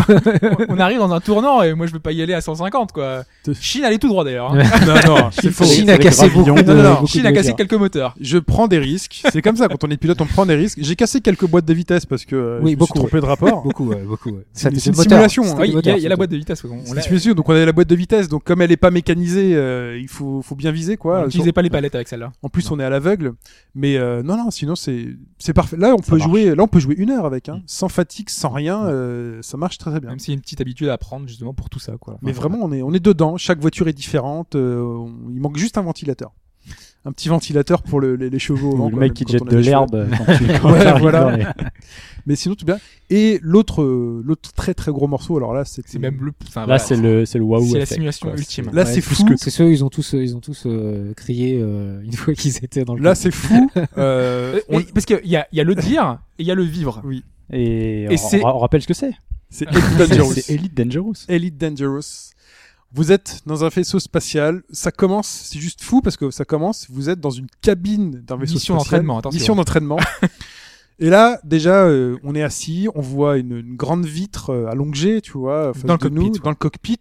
On voit toutes les commandes. Euh, si on regarde sur la gauche, il y a un truc. Et ben, si on regarde sur la gauche, et ben, c'est un point qui nous indique qu'il faut la regarder. Et là, il y a un menu qui C'est s'ouvre. très important. On n'a pas dit le eye tracking, c'est-à-dire qu'en fonction de là où on regarde, il y a des interactions qui sont Tout différentes. à fait. Il y a Ça plusieurs s'appelle, jeux euh, qui voilà. utilisent ça. Des trucs euh, d'hologramme un peu dans, voilà. dans, dans, l'it- dans le Voilà, jeu qui s'affichent. C'est Ok. c'est les trucs d'hologramme qu'on voit dans Dead Space ou les trucs là, les, les, les- les affichages euh, su- superposés en 3D quoi. Et là, on, on regarde vers un endroit, ça, s'ouvre. Si on arrête de regarder, ça se ferme. Voilà, partout où on regarde, il y a des, il y a des interactions en fait euh, avec euh, le cockpit. Et- Et, c'est impressionnant. Et on est dedans. Il faut vraiment se dire qu'on est dedans. On regarde le corps. Donc là, vous êtes dans une combinaison euh, cuir, silicone. euh, Important non, mais c'est très important. Voilà. Vous avez avec les une mains. poitrine sur ce personnage-là. faut voir la config. En plus, donc on avait le fameux stick OTAS, Voilà. c'est-à-dire à droite un joystick qui permet d'avoir la direction et à gauche la manette des gaz. Comme dans tout bon Star Wars ou film de science-fiction qui se respecte, vous jouez avec cette manette à Elite Dangerous, sinon vous ne jouez pas. donc vous avez ça. Donc le personnage a les mains sur exactement les mêmes commandes et vraiment en face de vous, vous avez tout. Vous avez un radar en 3D qui vous indique où sont les obstacles, la, la hauteur, la distance. Vous avez la vitesse. euh, la- Une fois que vous avez appréhendé tout ça, Déjà, on regarde rien qu'autour de nous. quoi. regarde et on est dans un hangar avec de la fumée. euh, euh, on- les, les, les, les, les mécaniques quoi qui sont là et on appuie sur le bouton, on fait attention, la simulation va commencer et là boum, le vaisseau se soulève, Voilà, il y a la plateforme qui monte. qui monte Il y a des trucs, qui, des, on Elle voit des, trucs qui s'ouvrent, des trucs qui bougent un peu partout quoi. et on vous Et tu regardes à gauche, à et droite. et T'as- là, on tu te bouges dit la tête. attention, tu vas décoller donc mets les gaz, euh, nanana, et là boum, on est lâché et on sent que le vaisseau bouge quoi. Ouais, t'as une espèce de gravité. Voilà, on est en gravité et on a on lance les gaz et là le vaisseau avance, on tourne la manette, ouh c'est un peu trop donc et on, est toujours dans le dans la dans, euh, dans la station spatiale en fait. dans la dans le dans le hangar. Donc Ouais. c'est c'est c'est enfin Et- c'est mais le hangar en plus, enfin enfin moi rien que cet effet là, il est tellement le grand. hangar il fait genre euh, 200 mètres de haut quoi. Non non, c'est fou. C'est plus, il fait La plus que station ça. plus que spatiale, ça. euh, c'est c'est un Ouais, garage, ouais, je crois ouais. d'ailleurs. C'est un garage à vaisseau. Ouais, et tu vois ça et tu vois les autres tu vois les autres trucs qui sont partout autour. C'est immense, c'est On immense. est dedans. Et puis tu peux regarder derrière toi, tu verras l'arrière de ton vaisseau, euh, voilà. Et puis après Et on sort dans Là, l'espace. justement, ce qui est intéressant, je reviens au côté euh, FPS, euh, ça passe parce que je pense qu'on est plus proche d'une expérience euh, automobile.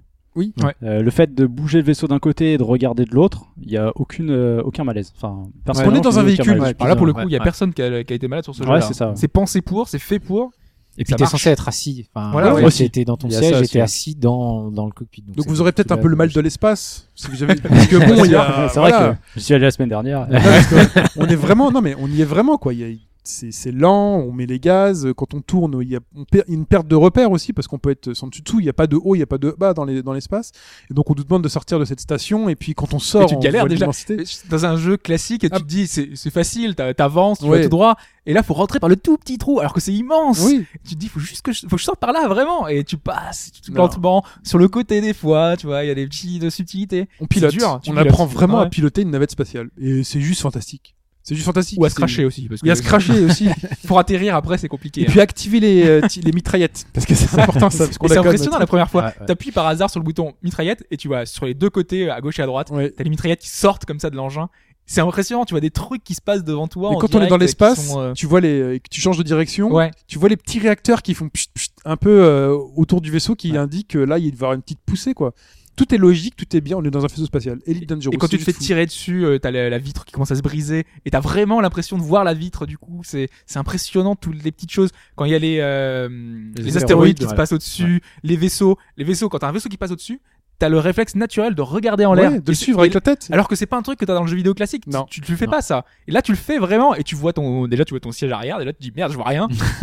Là, c'est Top Gun. Mais là, c'est le retour de. quoi. Ils, ils peuvent même, même- le faire sur Terre. Ils peuvent refaire un. un- je sais plus comment ça s'appelait les simulations de. Un Ace Combat? Un Ace Combat. Ouais. Un Ace Combat, ça doit être fantastique avec ça.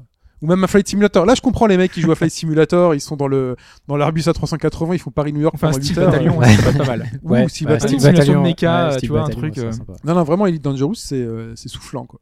Mais en Et parlant de c'est- Steel Battalion, justement, euh, juste anecdote, je sais qu'il y en a qui ont hacké le, le stick de Ah, Steel, ouais. Battalion pour l'utiliser pour euh, Elite, pour avoir euh, un stick Vraiment, avec le ouais. plus de, de boutons possible. Mais euh, justement, d'en parler, moi, c'était un jeu qui m'intéressait, euh, donc euh, ce Elite.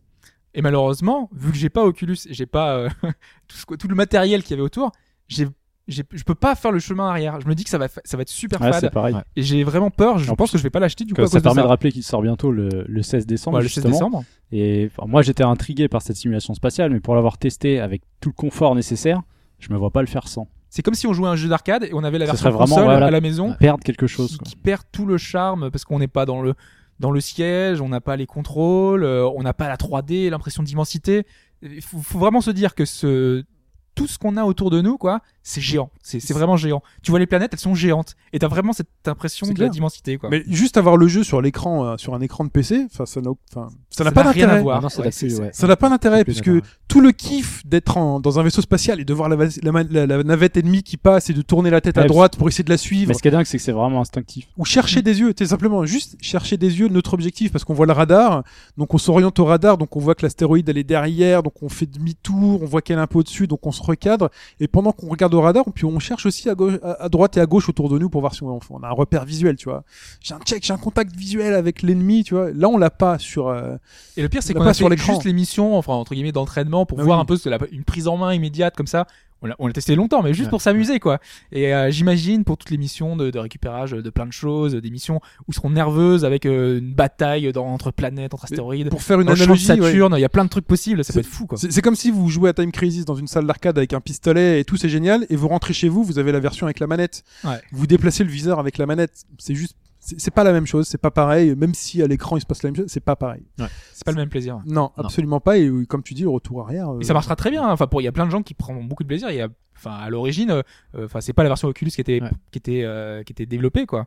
Mais, euh, mais malgré tout, on, Faut pas qu'on a tester, goûté à voilà. un, c'est difficile Faut, de faut revenir pas à tester à l'Oculus. Moi, ça fait partie des, des trois titres euh, que je pourrais plus jouer si, si j'avais pas l'Oculus euh, avec euh, Alien Isolation et, euh, et Minecraft. Ah oui, Minecraft, partie des ouais. trois jeux où euh, on perd tellement en fait en immersion que euh, je préfère ne pas y jouer si j'ai pas l'Oculus. Minecraft. Oui, parce Voilà. que Minecraft, toi, Voilà c'est pour, ton. voilà pour l'évoquer euh, Minecraft parce que C'est moi j'ai joué beaucoup et voilà Le plus horrifique. voilà en jeux. bêta et euh, c'est vrai que j'y jouais plus trop et j'y rejoue avec l'Oculus parce que euh, bah, comme on l'a dit on, a on a la, la sensation de, de, de- de- des tailles et des, des, des immensités et c'est vrai que la Minecraft la première fois qu'on se rentre dedans avec l'Oculus bah, on se rend compte que les blocs font vraiment un mètre de haut qui nous arrivent à la taille que euh, les vaches elles sont aussi grandes que nous et que quand on va monter euh, on va dire 10 petits blocs et qu'on va commencer à regarder vers le bas ah ouais mais ça Un fait peu le 10 vertige, mètres ouais. et c'est super haut Enfin, il y a plein de choses comme ça. On va se mettre à nager, on va avoir vraiment le- l'effet d'avoir euh, quelque chose au-dessus de soi. Et c'est vrai que ça change complètement. D'ailleurs, il y avait des démos où on avait en général, on était assez cloisonné. On a un peu cette, ce sentiment d'être Ouais. Oppressé. Bah moi, a, je, je, je, je suis pas euh, claustrophobe, mais par contre, dans Alien Isolation, quand on revêt le, le, le, comment, le scaphandre, Ouais. euh, pendant quelques secondes, je, je, je- on voit, on a la vitre pas très loin, et j'avais l'impression de, voilà, de, de- d'avoir du mal à respirer, d'être dans un truc un peu enfermé, parce que j'étais vraiment à fond dedans. Ça faisait déjà euh, deux heures que je jouais, et voilà, c'était, euh, ça m'a, c'était oppressant, alors que j'ai pas du tout ce, ce, ce truc-là. Mais c'est vrai qu'on est tellement à fond dedans que. Alors, pour conclure sur cette partie Oculus, la, la grande question c'est Oculus, est-ce qu'on y croit? Est-ce que, est-ce que finalement ça va arriver si vite que ça? Dans des conditions, euh, j'ai envie de dire, euh, jouables pour tous Euh, Enfin, moi, mon impression pour commencer, c'est déjà c'est que techniquement il faut un gros PC. Donc aujourd'hui, n'importe quel PC fait du 1080p. Donc avec un DK2 classique, vous allez réussir à le faire, à le faire tourner. Et encore. Ouais, Et encore. Et encore, parce qu'il faut arriver au minimum à 75 images par seconde. Oui, Ça, voilà. En fait, Ouais, c'est, il faudrait euh, 75 images par voilà. seconde, c'est vrai. C'est très important. Avec la version finale qui va monter au-dessus du 1080p. Ouais, euh, et ouais, il normalement va falloir- 90, au minimum 90 images par seconde. Donc euh, est-ce que tout le monde pourra y jouer? Non, ça c'est sûr. Euh, là, on parle du, du Crescent Bay, il est en 1440p, donc ça fait du 2500 par 1440. Et à 90 Hz, donc c'est 90 images secondes. Il faut absolument en plus tenir les 90 images, parce que dès qu'on descend en dessous, qu'on va descendre à 88, on va avoir cet effet encore de cinétos qui va revenir. Oui. Donc arriver à tenir du 1440p à 90 images par seconde, euh, je pense qu'il faudra vraiment, bah, faudra revenir comme à l'époque où on réduit les détails dans les jeux. Oui. Mais il y aura aucun, euh, je pense pas qu'il y ait beaucoup de, de- de PC qui seront capables de, tenir la résolution. Et Ça euh, dépendra du type de jeu, quoi. Voilà, ça dépendra du type de jeu. Moi, c'est ce qui me fait peur pour Morpheus, c'est que euh, la PS4, je pense pas qu'elle soit capable de. de- C'est de- ça en fait. euh, C'est voilà. ce qu'on se dit finalement quand on voit l'Oculus et le chemin qui reste à parcourir pour que ce soit vraiment bien, c'est que ils ont annoncé, ils avaient annoncé à l'époque une sortie cette année. Là, ils commencent à, ils parlent toujours de 2015 pour euh, l'Oculus, Ouais. mais s'il sort en 2015 avec la version définitive, enfin, quasiment personne, il faut se le dire, n'aura le PC suffisant Bah, pour le là, faire mais tourner. là hein. aujourd'hui, imagine que le DK2 aurait été le produit final. Enfin, globalement, beaucoup de monde peut le faire tourner quand même. Oui, oui, oui. Aujourd'hui, après, la on- plupart des voilà. machines peuvent le faire. C'est-à-dire que euh, si on descend en dessous de ces 75 images, euh, voilà, ça va se faire des, Enfin, des effets de. de Qu'est-ce que t'as toi dans, ta, dans ton PC pour faire tourner les 75 images secondes en 1080p Euh, moi, j'ai un i7 avec une euh, 7950. Donc c'est Ah, c'est quoi, euh, grosse machine euh, Enfin, ouais, une- euh, une moyen bonne, haut euh, parce que c'est vrai que voilà, elle a commencé à avoir deux ans, mais on va dire moyen Voilà. haut. Euh, donc là, je tiens à peu près 75, euh, 75 partout. Après, il y a aussi l'optimisation des jeux, ça va dépendre. euh, Mhm. Et tu faisais sur ton portable aussi. Voilà, je le fais sur mon, ouais, sur mon, sur mon Mac portable où lui, il a une 750 GT, mais un i7 aussi, donc ça. Ça va. Mais là, déjà, on voit que tout de suite, ça descend un peu. Et c'est là que tu avais testé la première fois euh, Senzo Penzo et Ouais. tu m'avais dit que euh, Ça, ça un petit peu, ouais. euh, Voilà, donc il y a- il y, a vraiment, faut tenir Parce absolument. que l'Oculus cette, ne pardonnera. Alors là, autant voilà. sur un Assassin's Creed ou autre, euh, Ah non, il Bayonetta, parlera- euh, voilà, ouais. voilà, il Bon, voilà. rien. c'est pas grave. Vous regardez votre télé, vous êtes un peu déçu parce que vous perdez un peu en qualité. Mais là, c'est vous n'êtes pas dé- juste déçu. C'est votre cerveau. euh, C'est votre cerveau qui pète un câble et qui vous rend malade tout de suite. Il vous dit c'est pas possible. Je, je suis malade, mes yeux. Et ne- je, je, je pense que c'est pour ça aussi que l'Oculus est toujours pas sorti parce que euh, bon, faut savoir que l'Oculus utilise des, des écrans de, de téléphone portable. Euh, c'est un Note 3 si je dis pas de Oui. bêtises euh, dans le dans le Oui, c'est un Note 3, DK2. euh, Donc ça fait déjà longtemps. Ah non, dans Non, le dans le DK2, DK2, d'accord. Ça fait déjà longtemps qu'on est en, qu'on arrive à avoir des, des écrans en 2K, donc ça serait facile de le mettre dedans, mais je pense que justement, Oculus doit sûrement essayer de travailler sur une puce. Ils avaient déjà pas vraiment, ils en avaient pas vraiment parlé, mais avaient un peu évoqué la chose.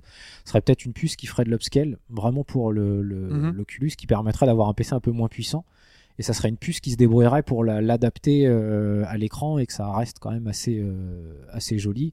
Et ça serait le but, ce serait juste de tenir la, la- la fréquence. Donc voilà. Donc faut avoir une résolution de 2000 et quelques à 90 images par seconde. En plus, ça gagne en qualité l'Oculus quand il y a des choses quand même qui sont proches du photoréalisme avec des beaux effets graphiques pour euh, pour que ça aille bien. Donc, enfin l'année prochaine, moi j'y crois pas trop, sauf pour les gros élitistes du PC. Euh, Enfin, normalement, il sort l'année prochaine, hein, c'est sûr. C'est hein, annoncé pour C'est peut-être le seul problème. Voilà. Parce que euh, une résolution en 1440p, euh, ouais, 90 images secondes. Ouais. Je prends En un plus, exemple, je en- prends un c'est exemple. en- euh, c'est en stéréo, donc euh, il y a encore un peu plus de travail que juste la résolution. Parce que Oui, parce il qu'il y a deux faire images, deux hein. images chez Calais. Alors c'est pas c'est pas une perte de double, mais il y a une petite perte encore. euh, Des doubles calculs euh, avec un Mais- petit décalage. Mais ce qui va changer aussi, c'est que pour l'instant, euh, Nvidia vient sortir des, les derniers drivers ont une petite optimisation justement pour la réalité Mm. virtuelle. Et je pense que les cartes vidéo, si la réalité virtuelle marche beaucoup, vont s'adapter. Elles vont, vont sûrement les drivers. Des puces être, dédiées, euh, voilà. peut-être. Et je pense qu'il y Mm. aura des puces dédiées justement pour réduire. Mais les là, il va falloir renouveler euh, le, le matériel, quoi. Bah, Ouais, ça, ouais. ça nous amène aussi au- à un second point, ce sera le support de tous vis-à-vis de ça. Éditeurs, développeurs. Voilà. ouais. Pour l'instant, c'est assez mitigé. Quoi. C'est c'est ça le problème, c'est qu'on a vu récemment que euh, les propos de certains euh, grands PDG euh, Comme Rockstar, ne sont hein. pas engageants. C'est ça, parce que déjà- Ubisoft, Un, est-ce que les constructeurs de cartes graphiques feront l'effort d'investir ou autre pour un appareil qui finalement n'est pas encore bien vendu? Et en plus, il y a les éditeurs, euh, donc les gros éditeurs qui le disaient, ils- eux, ils attendent de voir. Donc c'est on est dans un cercle vicieux. Ouais, qui, si euh, personne ne fait le premier pas, Je pense que le hardware, ça devrait, ça aller parce que eux, ils cherchent toujours quelque chose pour revendre un nouveau matériel, pour dire, euh, bah regarde, là, je te mets ça en plus. Donc c'est vrai que là, les cartes graphiques, on arrive, à- elles sont plus puissantes, mais il y a rien de nouveau. Je pense que là, ils vont, ils vont sortir le- l'effet marketing, Mais du- réalité mais- virtuelle encore mieux, etc. Donc ok sur PC l'année prochaine Oculus, mais sur PS4 Morpheus. Enfin moi, d'un point de vue personnel, j'y crois, j'y crois pas trop. À Sony voir. a annoncé ça.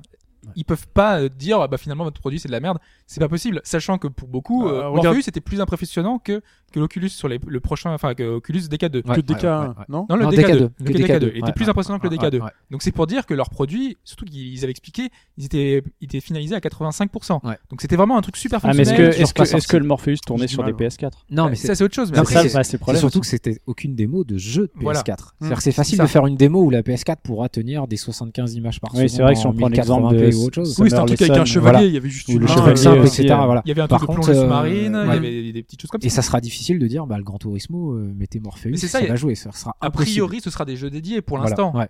Après, Ou peuvent- avec un downgrade graphique euh, assez conséquent. Voilà, parce qu'il faut vraiment pour produire deux images et c'est plus compliqué que simplement. Et d'ailleurs, pour en revenir au prochain jeu qu'on aura sur PC l'année prochaine, qui vont utiliser l'Oculus, Oui. pour voir un peu les projets et voir que finalement, ce sont pas des petits jeux. Ce sont vraiment des jeux qui vont demander des machines, mais de, de dingue. On a déjà Star Citizen qui demande une machine déjà monstrueuse. Déjà qui n'existe actuellement pas, déjà aujourd'hui. presque. Oui. Aujourd'hui, déjà, on a du mal à faire tourner. Alors l'année prochaine, c'est fou. Il faudra Euh, faire tourner à 90 images secondes en Non, 2000. hein. ouais, non, voilà, mais, non, mais il y a le problème qu'actuellement, il n'y a pas d'optimisation qui est faite autour de ceci. Voilà. Oui. Mais Il y a aura priori, ça ça demandera quand même une grosse machine, hein, parce que c'est un des plus beaux Oui, jeux fait, PC oui. euh, qu'on a. On a euh, un autre jeu que, que, que t'attendais, euh, c'est euh, Kingdom Come, euh, qui était Oui, le exact. RPG Alors lui, il y a absolument impressionnant, euh, beaucoup médiéval. de possibilités. Ça, ce sera un peu actuellement la définition du body awareness. quoi. C'est euh, bah, du combat médiéval à la première personne, Hmm. mais vraiment RPG, hein. travaillé Il faut à l'ancienne. Et c'est un RPG. Et Quoi. en plus de ça, 90 F- FPS et il faut en plus que le jeu soit fait pour qu'on soit pas malade. Et euh, c'est, enfin, c'est un défi. En plus, ouais, ce, sont deux jeux sur des gros moteurs. C'est le Ouais, CryEngine fou, dans les deux ouais, cas. ouais. Voilà. C'est des moteurs qui peuvent afficher beaucoup de choses, mais qui demandent euh, effectivement beaucoup de ressources. quoi. Après, on a des jeux comme euh, bah, EverQuest Next, donc le prochain EverQuest, le MMO, qui va euh, bénéficier justement de ce, de ce, ce genre d'apport. Euh, on a des FPS, euh, Titanfall qui aura un- une version dédiée. On a euh, Dans le Faut pas être méca, malade. Ouais, hein. Oh ouais, là là. ouais, ça va ça- être dur. ouais. mais ouais, mais tout ce qui euh, bénéficie justement d'un environnement de méca, on a Strike Vector, Dans le méca, on ça a peut. Hawken, ça peut être super bien d'avoir ce côté-là, de voir un peu toute l'interface. Mm, Et il y a pas mal de jeux dans ce genre-là qui vont être euh, dédiés. Il y a Project Cars, qu'on sait qui est assez impressionnant. Alors, celui-là, j'ai déjà, j'ai déjà essayé, hein, parce que moi j'ai la, Je la- l'ai essayé aussi j'ai sur la PC, bêta, donc euh, sur euh, avec l'Oculus. Donc, bon, on a du niveau d'Assetto Corsa. Après, euh, au niveau euh, graphique, euh, ça marche très très bien. Après, il y a toujours le problème de, de, Voilà. de résolution. Quoi. Et après, il y a un des jeux ultimes que moi j'aurais aimé tester, mais que la démo est pas disponible. Euh, Enfin, pour moi en tout cas, c'est Eve Valkyrie, euh, qui est vraiment dédié pour, qui a été fait en démo pour l'Oculus dans l'univers de Eve Online. Donc, on a notre vaisseau, mais un vrai jeu d'action, parce que Elite c'est une simulation, donc euh, il va falloir découvrir les mondes, se balader. Là, c'est vraiment un jeu de gunfight, quoi, avec euh, euh, l'environnement à la Battle- Battlestar Galactica. On dans un truc qui est nerveux. J'attends de voir ce que ça peut donner parce que euh, bah, tous les retours étaient vraiment enthousiastes à, fond, quoi. Donc euh, moi, je suis vraiment curieux de voir ce que ça peut donner. Et c'est voilà, c'était un, un titre assez impressionnant dans l'univers de Heavenline. Et moi, ce que je veux voir pour conclure, peut-être, c'est au niveau de tout ce qui entoure l'Oculus. Donc déjà, euh, bon, faudrait une machine costaud, on est ok, mais il faut absolument, de mon point de vue, que Oculus se dote d'un store dédié à l'Oculus Ouais, ça, c'est sûr, ouais. avec toutes les applications, avec un tampon dessus qui indique euh, que ils ont testé la Ouais, latence. il faut que Ouais. ça soit prêt à l'emploi. Voilà, ils ont prêt à l'emploi, ok, t'appuies, ça se lance, ça c'est le minimum, mais que que la latence et le ok, ça rend pas malade, que le gameplay et la manière dont le jeu a été pensé ne euh, ne génère pas de Soit pensé pour quoi. de motion Ouais, sickness. ça- C'est nature. Il faut qu'il y ait un tampon dessus parce que à partir du moment où quelqu'un va essayer ce truc-là et que le truc est mal fait et rend malade, ça va être rangé dans le placard Ouais, et euh. Ouais, hop, non, c'est fini. sûr. Alors après, ils pourront pas empêcher que que qu'on soit malade. Ah, il y aurait- peut-être peut-être un des niveau polémiques. hein. Peut-être un- niveau voilà qui peut te dire attention celui-là si t'es pas habitué au à la réalité virtuelle c'est pas vaut plus mieux pas commencer Mm. par là quoi. Mais on sait malgré tout qu'à côté, il y aura, bah, on l'a dit, l'émulation, parce que Ouais. Dolphin tourne très bien et il y a plein de gens qui testent des choses comme ça. Euh, Il y a euh, aussi euh, bah, tout ce qui va être indé. Il y a eu plus de 200 000 kits de dev qui ont été qui ont été envoyés, donc ça veut dire qu'il y a énormément d'indés qui vont proposer leur jeu, leur version dédiée à ça. Donc du coup, quand le produit va se lancer, il y aura quand même une- vraiment beaucoup de jeux qui Ouais. seront compatibles. hein. Donc euh, ça Il sera se pas un simple microcosme. Ouais. Après, il faut qu'ils soient compatibles, faut qu'ils soient dédiés. Sais, faut toujours soient- se méfier au début parce qu'il y a toujours plein, plein, plein de choses qui vont sortir. hein. C'est comme les boîtes à paix sur téléphone portable. hein. Il y, a, il y a plein de choses qui sont sorties qui sont pas super. Donc là, vraiment, moi, ce que je demande, c'est un seal of pas de vomi, quoi. C'est, il faut que les mecs aient testé en disant, euh, celui-là, on vous garantit qu'il est Oculus euh, certifié. ouais, mais de- justement, Ils vont on- réserver le seal of Ah mais déjà on a Voilà. on a des réactions pas- différentes Ouais, vis-à-vis ouais, des ça, ça démos. veut pas dire ouais, Alors qu'est-ce qu'il faut faire pourra Faut prendre un panel de Voilà. personnes Comment est-ce que et tu vas se dire d'une moyenne passe, je pense qu'il y a des règles de. Ça ça va être difficile je pense qu'il y a des règles de base. Par exemple, moi, tout ce qui est euh, FPS avec caméra qui bouge autrement, autrement qu'avec la tête, ça, il faut dire attention. Ouais, mais Là, par tu exemple, mets un petit panneau, attention. Half-Life 2, euh, il y a la version de base, quand ils l'ont porté, elle faisait extrêmement mal à la tête euh, Ça, de l'a façon dont c'était fait. Et il y a eu une version euh, avec euh, déplacement normal, en fait, Ouais. humain, et elle fait plus du tout mal à la tête. Ça, des, Je pense que je pense qu'il Donc va c'est pour dire qu'il ouais. faut adapter vraiment. Il falloir que les développeurs, à mon avis, je pense qu'il faut qu'ils ils- ils découvrent une nouvelle programmation parce que chaque chose Faut que euh, des, des petits effets qu'ils ont découvert que par exemple quand tu euh, quand tu avais les personnages en FPS, c'est vrai que des fois qu'ils font des actions qui prennent qui ouvrent une porte, etc. Et ben en fait justement, ça crée beaucoup de soucis au, au cerveau parce que c'est pas lui qui fait l'action. Mm. Donc il faut retirer des, des, des, des choses comme ça. Peut-être aussi le coup du mouvement quand tu te déplaces, quand on marche, euh, le coup de droite gauche, faut aussi le retirer tout de suite parce que euh, là tu as le casque, c'est toi qui es censé le faire, donc faut pas.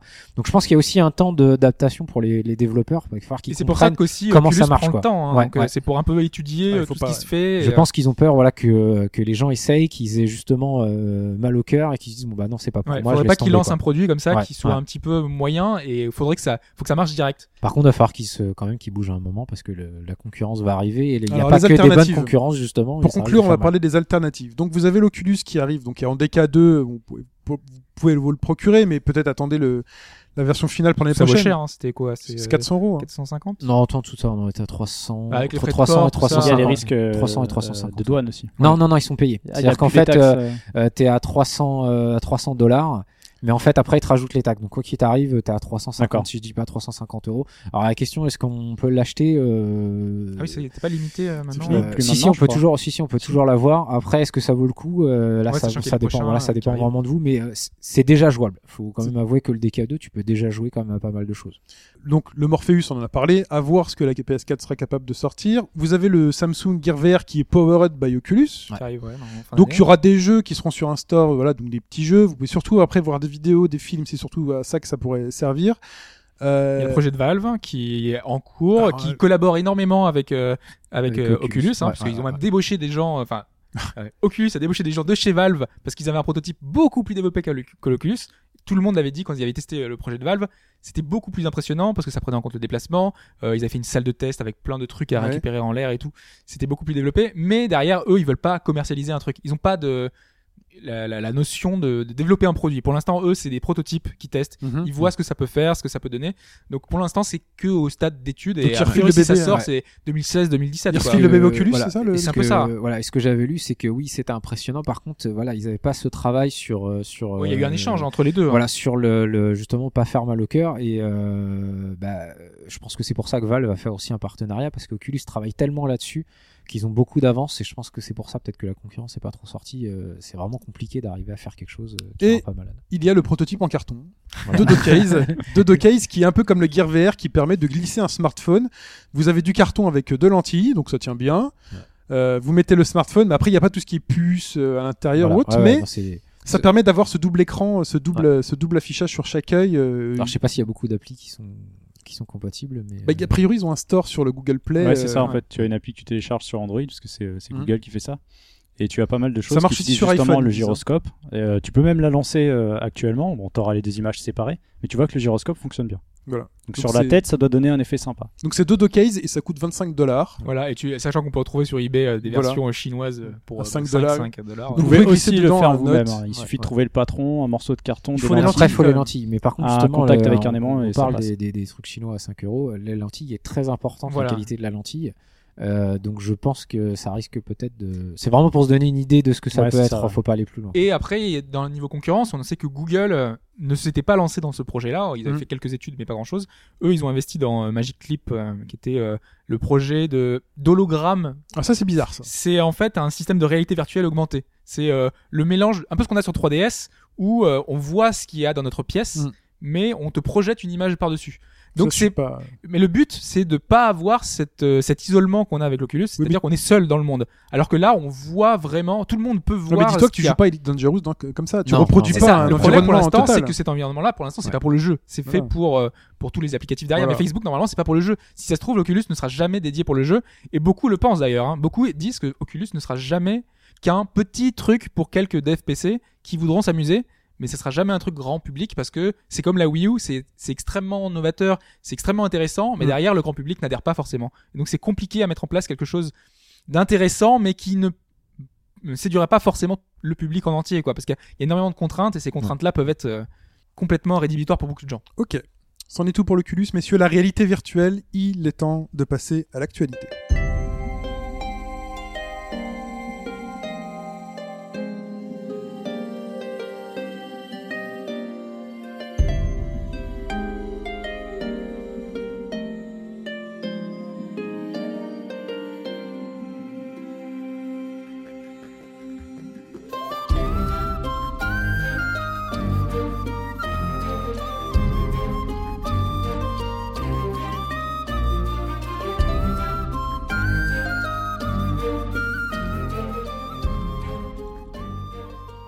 On ouvre la- cette partie d'actualité avec le thème de Lost Ark. Pourquoi? Parce que c'est coréen et qu'il y a eu cette semaine la G-Star 2014, je l'ai bien dit. Ouais. G-Starro, c'est comme les jeans. Ça s'écrit pareil, mais c'est pas ça. C'est écrit pareil, mais c'est pas ça du tout. Il y avait un super slogan. C'est quoi? Game is not over. Game is not over. Voilà. Ouais, c'est mignon. Ah, parce que chaque année, ils ont un slogan euh, spécial pour pouvoir euh, expliquer leur, euh, leur credo. Et, Et, donc, là, c'était qu'il y avait encore des jeux, parce que cette année, on a beaucoup dit qu'il n'y avait plus de jeux euh, Et en donc- 2015, 2014. c'est la Corée. Hier, vous avez fait l'éloge du jeu coréen. Euh, alors, qu'est-ce qu'ils nous ont présenté cette année? Euh, ben on a déjà parlé euh, plus ou moins euh, la semaine dernière, puisque c'était les pré-trailers euh, avant le, avant le week-end spécial G-Star euh, 2014. Et l'un des gros morceaux, il faut le dire, bah, c'est Lost Ark justement, euh, qui a été présenté, enfin qu'on pensait présenter comme un hack and slash, avec une dimension euh, MMO. Ouais, on pensait que c'était Diablo Sauf que 3. là, on a eu, voilà, exactement. Tu étais super enthousiaste la semaine dernière. Ouais, toujours, parce que là, on a eu une vidéo. Et même plus, déçu là. et même Ah. plus. C'était déjà un trailer lumineux, ce qui est quand même costaud. Là, on a eu 20 minutes de présentation plus globale et Ceux plus... qu'ils avaient trailer, 19 minutes. Voilà, c'est ça, impressionnant. Et là, trailer, c'est carrément l'inverse. C'est-à-dire que c'est c'est un MMORPG euh, vu à la Diablo, avec un système de jeu un peu à la Diablo, mais avec tout ce qu'il peut y avoir dans la MMORPG. Ça va, euh, donc il y a, il y a- pour l'instant, il y a 7 classes, euh, il y en a d'autres qui arriveraient. Enfin, dans le, on le voit en 18, ouais, à fond, ouais, près, voilà, c'est ça. Et à côté de ça, tu as tout. Donc, tu as un système de skill euh, progressif, tu as la possibilité de pêcher, euh, de, crafting. de miner, tu as le craft, tu as des mini-jeux dans les tavernes, tu as une world map sur laquelle tu te déplaces en bateau pour ça. aller gérer. C'est le truc qui m'a étonné, moi, c'est de dingue, voir c'est euh, complètement dingue. la, la grande map euh, à la vue un peu à la, comme un jeu de stratégie quoi. T'as le petit bateau, tu te balades d'île en île, tu, te, tu te poses là dans la, dans la ville que tu veux et tu vas tu vas rentrer dans les donjons. C'est hyper novateur pour un hack and slash. Ouais, c'est assez fou. Bah du coup, ça me pose la question de est-ce qu'on reste dans un hack and slash au final? Non, Parce c'est que le système de hybride, skill est, ouais, est vraiment plus proche d'un MMORPG avec toute la dimension qu'il y aura avec puisqu'il y aura plus ou moins un système de raid. Donc aller faire des gros boss à 20 25 personnes. Et euh, Tout ce qu'on a vu, moi, c'est presque trop beau pour être vrai. c'est ça. Tellement c'est le incroyable. problème, c'est que c'est vraiment visuellement, c'est une claque. Une mise en scène de folie. Cha- chaque coup des personnages, ça tue, vraiment ça tue. Donc c'est vrai que ça fait envie, la, la démonstration est vraiment impressionnante. Maintenant, qu'est-ce que ça va donner au voilà. final S'il y a beaucoup de hype autour, c'est vrai que ça, qui ça donne envie. euh, Il sortirait là, c'est tout de suite, on va l'essayer. Qu'est-ce que ça va donner pour l'instant, on sait pas. Après, le petit bémol aussi, c'est que c'est uniquement en coréen. Il y a vraiment rien en anglais. La Alors, communication justement, était faite que en coréen. Ils ont, euh, il y avait une courte interview. Ils ont pensé euh, le jeu de façon à l'intégrer euh, déjà euh, au mode occidental. Ils Ça ont, ils ont réfléchi à certains codes de gameplay, certains codes visuels qui pour eux pourraient marcher euh, à l'occidental. Et vous avez aussi vu Ghost in the Shell. Ouais, qui avait été annoncé il y a un an. On savait que euh, c'était euh, donc euh, la boîte coréenne qui avait racheté les droits pour un free-to-play. Donc ça ne- l'intérêt était, euh, le désintérêt était total. Il y avait un risque. Ah, Disons voilà. que ça partait pas forcément bien. Non, mais parce qu'on on sait que la Corée est spécialiste de ce, ce genre de pratique. C'est-à-dire que on a déjà eu du King of Fighter, on a eu du DBZ, on a eu euh, des jeux qui prenaient des licences énormes et qui en faisaient finalement des jeux un petit peu bateau, mainstream, juste pour faire des sous, quoi. C'est donc ce qu'ils ont fait, c'est un FPS assez impressionnant, un peu générique parce que finalement ça reste un. FPS. Et on se dit qu'avec un univers de Ghost in the Shell, tu peux faire euh, des trucs euh, de fou, quoi, parce que c'est un univers qui est extrêmement riche. On est dans un univers cyberpunk avec euh, des, des, des augmentations, avec une histoire très travaillée, avec des personnages qui sont très forts à la japonaise. Et là, on retrouve cet environnement graphique, mais ça va pas plus loin. Donc, on est vraiment dans du FPS multi, a priori free to play. Ouais. Il y a un univers graphique, mais Bah, Enfin, moi, c'est l'impression que ça me donne, c'est que pour l'instant, il y a que ça et ça se base sur une licence. Ouais. Ça, ça sent un peu le. Bof bof quoi. Bah, le, Bah. le FPS compétitif, mais mais il n'y a on- pas grand chose qui le fait se démarquer à part son nom. Ghost quand on voit ça, déjà, on se dit que déjà, c'est ce que pourrait donner un FPS japonais. Parce que déjà, visuellement, Oui, c'est vrai. euh, c'est rare qu'on ait euh, une, un, un des héros type manga quoi, dans un FPS. On le voit très rarement. Et en plus, ils ont intégré toute la dimension occidentale, c'est-à-dire qu'on va avoir les, les augmentations à la type Deus Ex, on va avoir les modes de jeu à l'occidental, euh, enfin, enfin tout ce qui est FPS quoi. Ça peut marcher, sachant qu'en plus ils veulent intégrer quelques missions solo euh, qui vont euh, utiliser, bon, enfin, ça va être du PVE quoi, donc euh, ça va être des missions contre l'IA qui seront assez bateaux. C'est un peu dommage qu'on n'ait pas de scénario, qu'il y ait une vraie aventure. Ils- auraient les moyens de faire une, une espèce de mise en scène euh, un peu grandiloquente. Donc c'est pour ça que je suis un peu mitigé parce que il y a peut-être un moyen de faire un truc intéressant, sachant qu'en plus ils ont promis ça à l'international. Donc contrairement à, par exemple euh, à Lost Ark, là on est sûr, ça arrivera sur toutes les Ouais, plateformes c'est et tout. déjà, c'est déjà prévu. C'est euh, déjà acté, le truc a été fait en anglais, euh, il y a les, les presses, euh, enfin les communiqués de presse qui ont été envoyés à tout le monde. C'est pour ça que ça a eu un gros buzz médiatique euh, autour de ça, quoi. Mais à voir, parce que ça peut être qu'un FPS free-to-play gratuit, euh, un Ah, peu voilà. pas C'est le- C'est terrible. le risque euh, de euh, une licence de plus. Three, three, comment vous dites? Three, Tri- Three of Savior. voilà, Oh là là. Qui est euh, un des jeux, j'avais dit la semaine dernière, euh, Ouais, on en avait déjà parlé. mon ouais. GOTY 2015. Ah bon plus, t'as l'air persuadé qu'il sort en 2015, mais j'ai pas vu de. Si, si, Il y en a si. deux- 12 000 des GOTY 2015 chez toi. non mais j'avais dit, c'était parmi les trois titres, ça, Ah. donc ça sera euh, The Witcher 3, Oui, Bloodborne, Bloodborne. Bloodborne, voilà. voilà, et ça. celui-là, D'accord. voilà, Tree of Savior. Il Ce a sera déjà parmi ces trois-là. noté, il a déjà un top 3, on se donne rendez-vous. Voilà. Et, euh, et donc ce qu'on a vu, donc déjà ce qu'on savait que c'était un- donc la suite spirituelle de Ragnarok De Online. Ragnarok, ouais. Voilà, avec énormément de classes, donc euh, plus de 60 classes présentées. Avec, c'est un truc qui te plairait. C'est comme un jeu de baston, euh, c'est-à-dire. Vas-y, vends-le-moi. Alors, ce qu'il faut voir, c'est que chaque classe, chaque personnage, ce sont des personnages 2D animés, mais comme un jeu de baston 2D. C'est-à-dire ultra bien animé, quoi. Ok. Ils se bougent. euh, C'est quoi, le- c'est quoi le principe du jeu? Le principe du jeu, c'est un, un MMO, un MMO RPG. C'est-à-dire que ton personnage, tu choisis tes classes. Par exemple, là, dans les celles qu'ils ont montrées, euh, on a euh, le fauconnier ou le berger. Donc le berger, il se balade avec un petit chien à côté de lui. Ça me fait pas rêver, Berger. Tu un berger. tu m'as pas vendu là. Bon, imagine le fauconnier. Le Le gars, fauconnier- ouais, le sur son épaule. D'ailleurs, ça me fait beaucoup penser Le au faucon. sniper de. Il de était déjà déjà présent dans Ragnarok, ouais, effectivement. Il a son petit euh, faucon sur la sur l'épaule Ouais. et il se bat. euh, il enchaîne dans un environnement 3D contre des boss euh, hyper grands en équipe parce que tu te balades avec à plusieurs quoi Ouais. et tu enchaînes des, des, des coups avec ton faucon qui part. T'as des techniques spéciales, des capacités. Vu qu'il y a 60 classes différentes, ça veut dire que les combats vont être toujours différents parce que si tu as une guilde, tu es sûr que tu auras plein de gars avec plein de classes différentes, plein de sorts différents, ça va se plein d'approches différentes. Tu vas avoir une classe top tier, tout le monde va prendre la classe top tier. Ah, par contre, c'est animé euh, façon 2D, mais c'est une vue isométrique. Ouais. Faut garder ça à l'esprit. C'est vraiment C'est ce Ragnarok qui dans faisait le, ch- le charme de Ragnarok Ouais. qu'on n'a pas retrouvé après. Bon, C'était bah, le écoute, seul jeu qui faisait ça. Je vais te faire plaisir, je vais regarder. Mais il y a des classes qui ont été donc présentées. Donc ce qu'on a, ce qu'on a appris, c'est qu'il y aura une bêta fermée en décembre. Pour l'instant, sans doute réservée à la Corée. Bah oui. Bah oui, mais sauf que c'est un des jeux qui est pensé pour l'international. C'est-à-dire que, oui, qui sera également en anglais. D'accord, donc Hobbs a déjà récupéré le client. F5 là. Ah, je vais le faire aussi, je crois. Euh, ils- on ne sait pas encore dans l'interview qu'ils ont donné, ils ne savent pas encore s'il y aura un blocage d'IP ou pas. Mais a priori, vu qu'elle sera en anglais, il y a des chances, vu la renommée que le titre a déjà Ouais, en Occident. C'est vrai, c'est vrai, il faut le dire, il y a beaucoup de, chi- euh, même chinoises, coréennes, euh, de jeux asiatiques, qui sont verrouillés euh, à Oui. leur région. Ouais. Donc c'est dommage, on voudrait y accéder, mais on peut pas. Voilà. Bon, bah écoute, tu nous tiens Ça se détourne un peu. de- Et dans les classes quand même qu'on a vu, les nouvelles classes qu'on a vues, Ouais. il y a, le, il y a une classe euh, euh, chevalier noir qui est trop, enfin vraiment super classe, super armure et tout. Euh, la classe gladiateur, moi je la trouve un peu pourrie, mais le gars il a un gaz de gladiateur comme Rome et tout, euh, Ouais. Pas super bien fichu.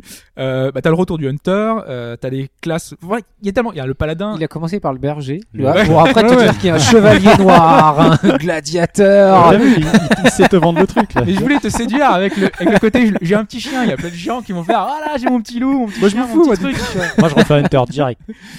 je le sais. Pareil, moi ça sera hunter aussi je pense. Un berger. Il faudra voir si, si les capacités, il y a plein de trucs euh, différents, euh, ça peut être énorme. Ok. Euh, on continue. Donc, il y a d'autres trucs aussi. Vous avez noté donc Project Hon, euh, Peria Chronicles, Kingdom Under Fire 2, tout ça. Vous voulez en parler Ouais, Project On, vite fait, c'est Hmm. NCSoft qui est très actif décidément. Quasiment tous les jeux qui étaient Ouais. présentés c'était Ouais, c'est vrai. Euh, c'est- ce sera un style euh, combat en arène, mecha, Transformers, un peu à la Hawken pour ceux qui connaissent. Qui J'en est actuellement euh, en qui fonction, euh, ouais. Donc, compatible euh. Enfin, moi, ça m'a pas spécialement séduit. Non, non plus, hein. Mais euh, pourquoi pas Un jeu de mecha à la coréenne, faut voir. C'est le côté euh, bataille en arène que je trouve pas très séduisant. Possibilité de se transformer. hein. Le robot se transforme en moto, tu vas un peu plus vite. Bon, Ok. c'est C'est à un peu voir. pour le délire quoi. c'est Ouais, le voilà. truc, euh, euh, C'est surtout que, enfin, c'est pour noter que NCSoft est vachement productif euh, Mm. dans le genre. Quoi. Et ensuite, Euh, Paria Chronicles, euh, juste euh, deux mots, euh, c'est visuellement du cel shading. Ce que pourrait donner du cel shading euh, entre guillemets next gen quoi, c'est un truc assez poussé, euh, un, un Tales of quand c'est poussé, ça pourrait donner ça quoi. le cel shading next gen pour moi, c'est Guilty Gear Xrd. Tu le sais très bien. Mais c'est pas cel shading, c'est c'est Guilty. Gear. Ah, c'est oui, c'est de la 2D. Ah, C'est pas du cel shading. c'est Ah, du cel shading. Hein. Est-ce que les traits sont renforcés Ah, quand tu- sur oui, les oui, côtés bah Moi, oui. je peux- Quand tu tournes autour, euh, t'as du trait renforcé qui c'est te pas- donne la... ouais, mais c'est pas marqué comme euh, comme un vrai cel shading. Ouais, mais euh, si, c'est ça qui te donne justement l'aspect 2D. C'est ça le cel shading, c'est que tu prends une image, t'as l'impression que t'as toujours les contours, que c'est dessiné, et c'est du, par- c'est du, c'est de la perfection sur Xrd. Et oui, oui, oui, c'est bon. Ouais, je suis pas tout à fait d'accord. Euh, le débat est ouvert. Réagissez. Vous envoyez SMS au, au 7 15 15. Euh, ensuite, Euh, bah, Kingdom, euh, Oui, voilà. Fire, tu veux le Bah, faire Kingdom Under Fire 2, c'est le fil rouge. euh, Ouais, s'il sort un c'est le fil rouge qui me derrière. Voilà. parce qu'il devait sortir euh, sur 2004 en 2014 sur PC après une bêta euh, cet été. Elle n'a jamais eu lieu, on sait pas où elle est passée. Il, il est maintenant prévu pour 2015 sur PS4, PC. Il fait toutes les Il pas prévu sur depuis au moins 360 5 ans. euh, même au début, je crois qu'il était sur 360. Bah, en fait, c'est une série début, qui était euh, Ouais. au départ euh, Mais il devait, il devait, qui le était deux devait solo sortir sur et 360. euh, maintenant ça ressemble à un Ouais. MMORPG, Ouais, Musso, gestion de bataille, stratégie. Il va sortir un jour, hein, mais Ouais. bon. il Dans les autres là. choses qu'on a, qu'on a vu, euh, il y avait euh, donc euh, Civilization Online qui n'arrivera pas chez nous, mais qui est très prisé des Coréens. C'est assez spécial parce que pour nous ça nous ça nous plaît pas du tout. Et ils ont dit que ça, ça ne sortira pas ailleurs. C'est bizarre parce que c'est un Civilization mais type enfantin quoi. C'est euh, assez pas beau. Enfin moi je trouve en tout cas. Mhm. ça... Et eux ça leur plaît. Bon pourquoi pas. Comme on avait eu euh, Edge of euh, Attends, mais t'as vu leur coupe de cheveux Empire Online. Chacun ses goûts. Non mais généralement ça marche bien là, les trucs coréens, mais là ça marche pas. Et euh, dernier petit truc que je voulais signaler, il y a le, le Lineage Eternal, Ouais, qui, étonnant mais euh, qui fait penser à un, bah, un Lost Ark au final. ouais, un avec peut-être euh, moins d'ambition. Voilà, on est plus proche du hack and slash que La du prochaine fois que vous dites Lost Ark, tu fais Dr. Jones, Dr. Jones. Pourquoi Non, c'est pas si c'est pas celui- celui-là, de- c'est ce film ou pas Ah, Il est pas Ah. sûr de sa référence. Ah oui, Ah oui. parti dans Indiana je suis parti de Daniel Jones. Ouf, ouf, c'est Ah possible. oui. Faudrait, faudrait voir. Ok. Voilà. Voir la référence. Ouais, ouais, non, mais Lineage euh, Eternal, à la base, c'est un MMO RPG, et là, c'est pas mal. font and Visuellement, c'est aussi impressionnant. Ouais. Euh, ça a pas mal changé de direction par rapport à ce qu'il était avant. Lineage, c'est les elfettes, euh, c'est euh, super euh, stylé, euh, C'était vraiment un MMO à la base. Ouais. Euh, là, c'est une déclinaison de la licence. mais style coréen, quoi. Ok. Parlons maintenant, si vous le voulez bien, des indépendants et ensuite du jeu mobile. Ce qui est euh, étonnant, c'est de voir que les Coréens, cette année, n'ont pas fait que du MMO. Ils ont fait également des jeux solo. Et Oui. c'est plus intéressant pour nous parce que, en général, les MMO, il n'y a pas toujours que des bonnes choses qui viennent de chez eux. Et là, euh, ce, ce qu'on a vu, on a vu notamment James Legacy, qui est un jeu de puzzle 3D, à la DA qui fait un peu penser à une espèce de mélange de Katamari Damacy et de Tearaway. Donc, euh, un espèce de truc. On a une vue, en fait, une, une planète, euh, si tu Ouais. veux. Et dessus, euh, visuellement, il y a des couleurs qui font Katamari. Ouais. C'est pas le style de, de jeu Katamari parce que il faut faire des- résoudre des énigmes et des trucs en puzzle 3D. Donc du coup, c'est un, un truc indé, hein, donc euh, c'est Mhm. pas très très impressionnant. Mais il y a un style, un, un petit côté euh, enfantin, euh, un peu barré, qui peut être très intéressant. Donc faut voir. Comment ça s'appelle, Rebelle Donc ça s'appelle James Legacy. Ça arrive sur PS4 et PC. D'accord. C'est important de noter PS4 parce que vous allez voir tous les jeux indés que je vais citer sont tous sur PS4 et PC et pas euh, One ou autre chose. Euh, ensuite on a, enfin moi le jeu qui m'a le plus intéressé dans tout cela, euh, Black Witchcraft, qui est un beat'em all avec euh, des grands sprites euh, 2D Oh, c'est euh, Full ça. HD type manga. C'est bien ça. Toi, ça, ça me plaît. Tu vois, tu me le vends, tu me le vends, Ah. tu vois, en deux secondes.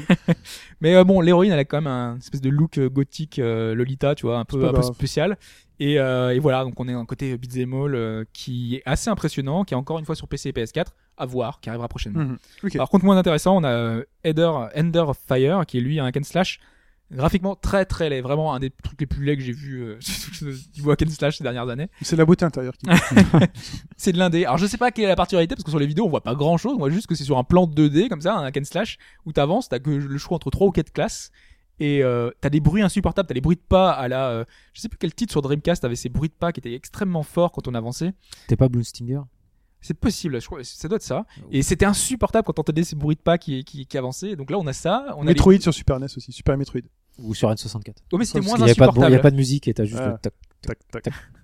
Je sais plus, c'est peut-être Berserk aussi qui avait un truc. Sauf que sur Super Metroid, c'était super sympa. Les Parce que ça accélérait, t'avais l'impression que ça pouvait aller à l'infini. Ah, c'était peut-être les chroniques de Lodos en fait, maintenant que Voilà. pense. Oui, oui, non, euh, mais là, ouais, là je suis d'accord avec toi. Chronique de Lodos, oui, c'était une, une catastrophe. Voilà. Et donc lui aussi arrive sur PC et PS4. C'est le truc le plus laid que j'ai jamais vu, mais il arrive sur PS4. Vous y arrivez, votre Ouais. jeu next gen. Mais il marchera peut-être sur Morpheus. Ah bah peut-être. Ah, voilà, il sera la, puissance. à 200 FPS quoi.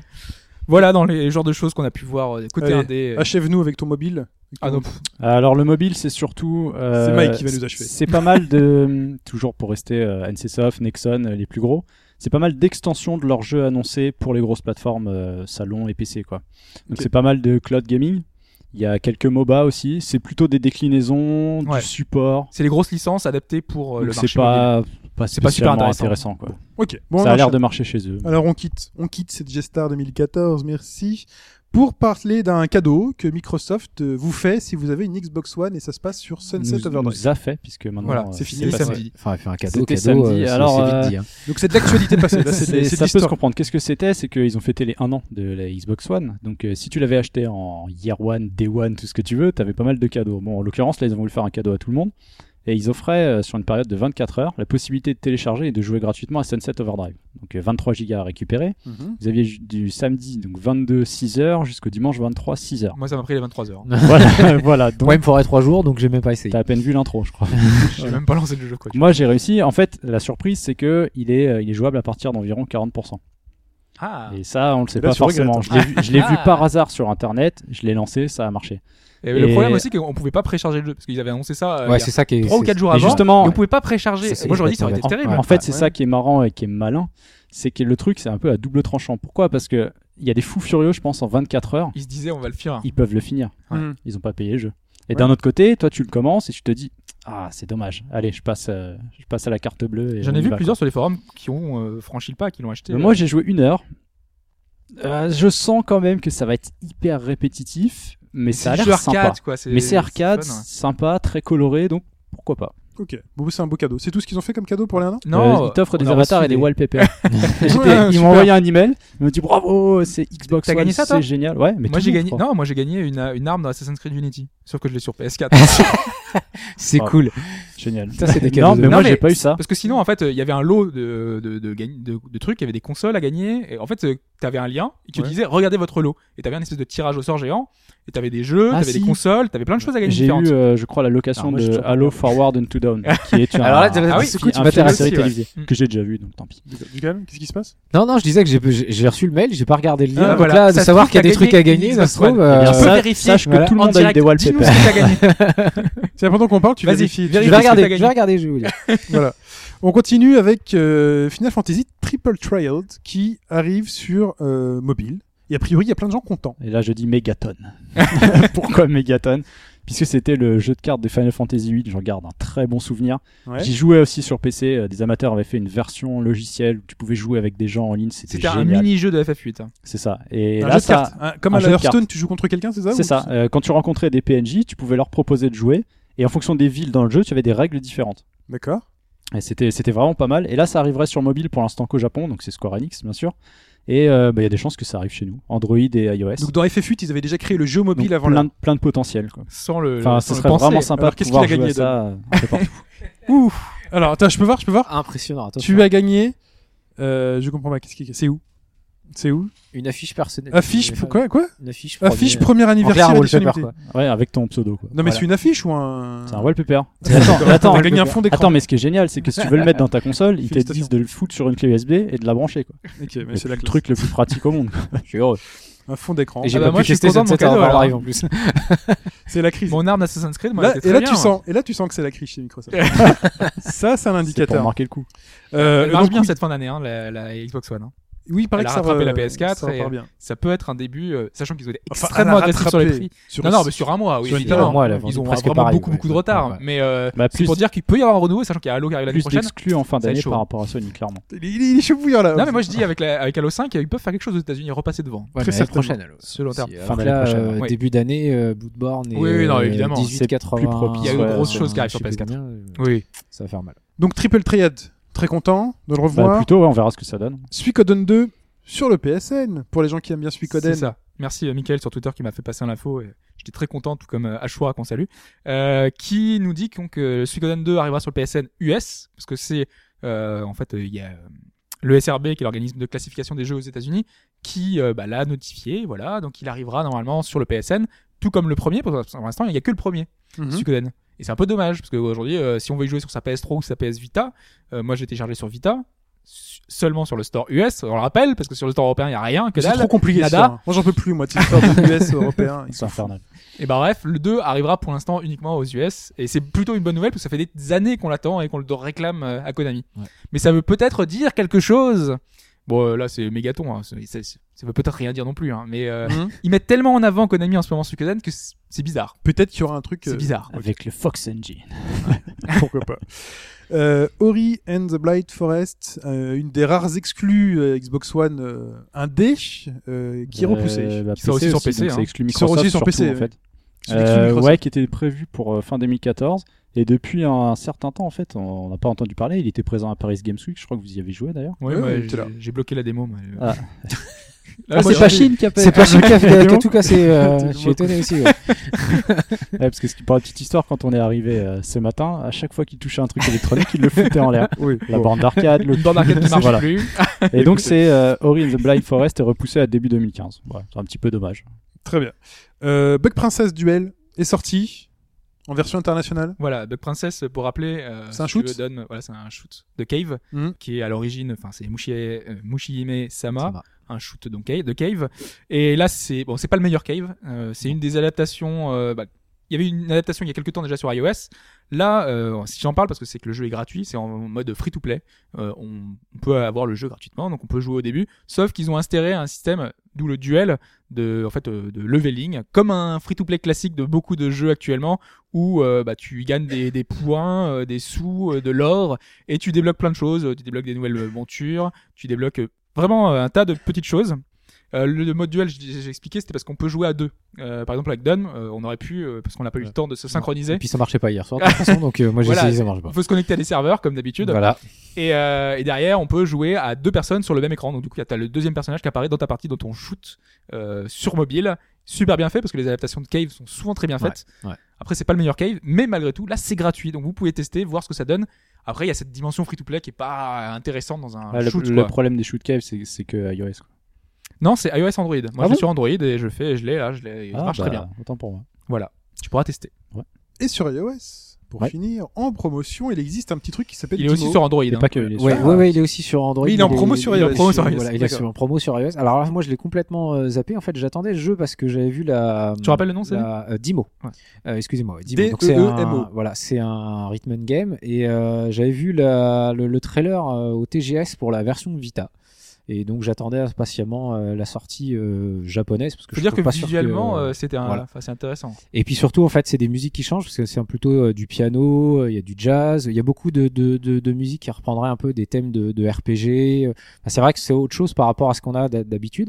Et en fait, bah, elle est sortie depuis deux ans sur iOS.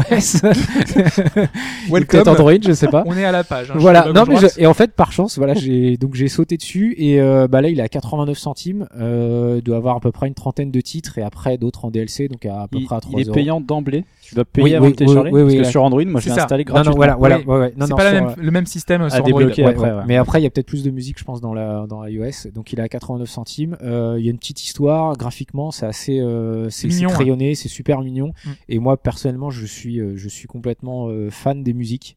Euh, pour moi, c'est le meilleur Hitman game ever Ah sur ouais n'importe quel support. Ah, Tu je- pas les, je les suis- Rhythm Tengoku, je tout suis, ah, ça. ah non, non, je suis, franchement, je suis fan. J'adore toutes les musiques qu'il y a dedans.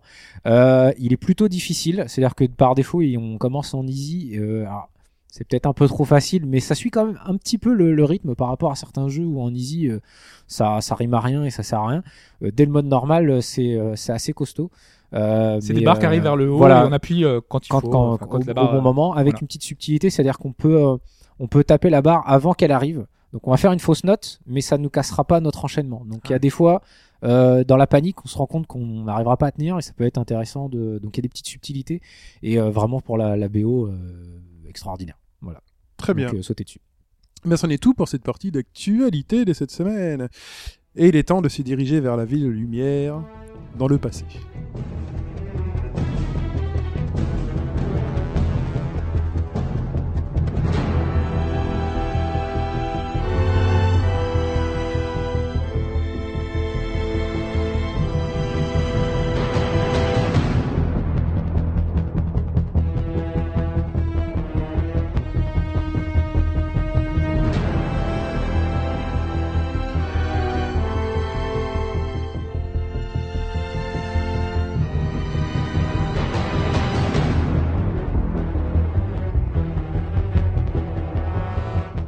Messieurs, Assassin's Creed Unity, le retour de la licence que l'on voit chaque année, mais cette fois-ci sur nouvelle Plusieurs fois génération. par année, même. Plusieurs fois Exact, par an, ouais. tout à fait. Mais cette fois-ci sur nouvelle génération, enfin PC, PS4, Xbox One, exclusivement, on y a joué. Qu'est-ce qu'on en a pensé? Alors déjà, on est à Paris, c'est, on le sait, tout le monde, si vous avez un peu suivi, on sait qu'on est à Paris. Donc, premier truc à dire, c'est que moi, c'est mon avis. Dites-moi si vous êtes d'accord avec moi. Premier truc, euh, c'est qu'on n'est pas apparu au départ, mais C'est ce truc, est pas L'introduction ne se commence- passe pas Ah pas oui, oh, pff, ça, euh, ça, ça ne compte pas. Euh, premier point, donc c'est un monde ouvert à l'Assassin's Creed et C'est le, le, le pari de la Révolution, on l'a pas précisé. le pari Oui. de la Révolution en 1789. 1780, euh, post Bah, 89, voilà. en 91 et un peu avant. Non, c'est vrai qu'on le découvre avant 89, avant la prise de la Bastille, puisque on est au cœur des événements, on sera dans cette prise Bastille. de la Bastille qu'on ne fait pas dans le jeu, Non. qui a été Oui. mise dans un trailer alors que ça aurait été, ça aurait été dommage, on aurait bien eu euh, Mm. À le faire vraiment dans le jeu, mais bon, Enfin, on est dedans. voilà. On s'enfuit pendant la prise de la Bastille, voilà. Même si c'est plus un prétexte. Pas de pas de spoil. euh, donc déjà, on est dans Ah. Paris et c'est un Paris fantastique. Donc monde ouvert et c'est le monde ouvert next gen qu'on attendait. C'est le Paris qu'on attendait. Et de mon avis perso à moi, euh, AMHA, euh, c'est euh, le plus beau monde ouvert que j'ai vu sur euh, console, euh, tout jeu confondu. C'est-à-dire en termes de détails. Alors ok, c'est pas la plus grande ville, on n'a pas la surface de GTA 5 ou d'un euh, Red Dead Redemption ou d'un autre truc comme ça. Mais en termes de détails, le fait de se balader dans un Paris qui n'est jamais copié-collé nulle part, qui euh, a des quartiers différents tout, Voilà. vraiment partout, quoi. qui est dense, mais vraiment très dense en termes de bâtiments. Les bâtiments sont hauts, ils sont rapprochés, ils sont serrés. Euh, Petites ruelles, vraiment, ont vraiment l'impression de les- les- voir euh, tous, d'être vraiment cloisonnés, quoi. les textures qui sont les, les, les, les- les habitants qui sont, qui sont très très nombreux, et le fait qu'on puisse rentrer euh, parfois, même très très, Très souvent, en fait. Au Très début, moi, je souvent. pensais que c'était juste prétexte. Et euh, on nous disait, il y a un coffre dans ce bâtiment-là. Ouais. Et je me disais, ils ont juste fait ça. Ils disaient, on est malin. hein. Ouais. On, a- on met un coffre dans ce bâtiment-là parce qu'on l'a modélisé. On s'est pas fait chier à le modéliser et il n'y a rien à mettre dedans, quoi. Alors, et en fait, il y en a partout. Alors, souvenez-vous, dans Assassin's Creed, euh, alors c'était le 3 euh, le- aux États-Unis, on pouvait, Ouais. genre parfois il y avait une fenêtre ouverte Et on traversait. et c'était juste une animation qui faisait un- qu'on traversait l'appartement. script, ouais, c'est ça. Là, vous multipliez le nombre de fenêtres ouvertes par euh, 100 et euh, chaque fenêtre qui est ouverte, vous pouvez rentrer et vous avez un appartement parisien dedans. Des fois, plusieurs étages. Parfois plusieurs étages, vous montez des escaliers, vous sortez par une autre fenêtre, ça vous permet de, de traverser le bâtiment. Des fois, il y a permet, des fenêtres qui sont bloquées, donc il faut les débloquer Ouais. avec un, euh, les crocheter. ça permet euh, parfois de prendre un garde à revers, c'est-à-dire que là maintenant c'est un partie intégrante. Si vous avez un garde qui est sur les toits, vous pouvez rentrer par une fenêtre de l'autre côté du bâtiment pour voir surprendre par dessous. voir, voilà. euh, Enfin, on est, je trouve, dans la ville, enfin dans la ville la plus riche euh, reproduite, euh, enfin ever quoi. Enfin jusqu'à aujourd'hui quoi. On évoque tout de suite euh, le problème de ça. Le problème technique, c'est que c'est chargé, il y a du monde et là la console ne suit pas. Moi, c'est pas vraiment ça d'abord. Euh, c'est que si c'est très impressionnant techniquement pour toute ces, cette re- reconstruction du monde, c'est super beau.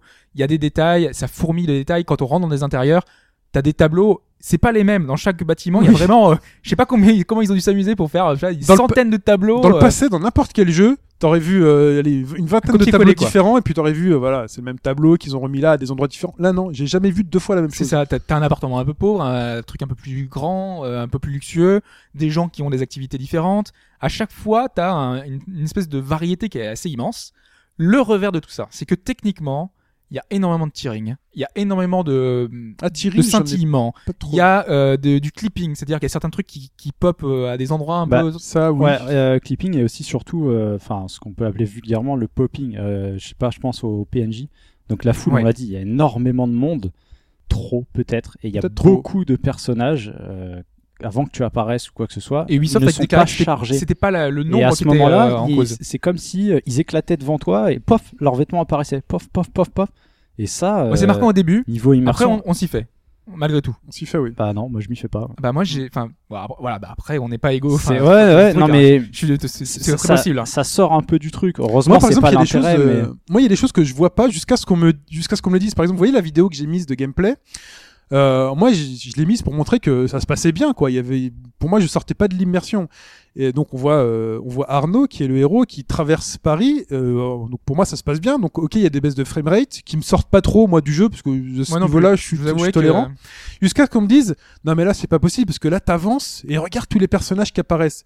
Et moi quand je cours en fait je suis très focalisé sur Arnaud. Je regarde Arnaud courir, je regarde euh, quoi les 3-4 mètres autour de lui, pas plus loin. Moi, je regarde souvent aussi le radar pour savoir s'il n'y a pas un garde. oui voilà. T'es focalisé sur l'action en fait. Mais c'est vrai que si on regarde au bout de la rue, plus loin, Et là, euh, on m'a dit, bah regarde au bout de la rue. euh, moi, je vois la texture du bâtiment qui pop, les bâtiments. Et c'est vrai qu'on regarde au bout de la rue, et là, on voit tac les fenêtres qui apparaissent, les personnages qui apparaissent le au fur et à mesure, au fur et à le mesure. problème, c'est que là, à ce moment-là, c'est du clipping, mais c'est que c'est pas toujours au bout de la rue. Ça peut être tout proche de toi, un Mhm. PNJ qui va, la texture de son vêtement va apparaître. Ouais. Et quand t'es en pleine course, moi je le vois en fait. Un des premiers trucs où on arrive dans une, une espèce de grande salle, il y a un gars qui fait un discours, Alors ça, et c'est toi tu tellement passes dans la foule, et d'un coup tu, tu tournes la caméra juste, juste Tu juste peux faire des allers-retours, tu le verras en permanence. Les- en fait, les 10 personnages mètres, en fait. clignotent. Oui, oui. Ils affichent des grosses, euh, ils sont floutés si tu veux, et d'un coup, hop, ils redeviennent super super nets.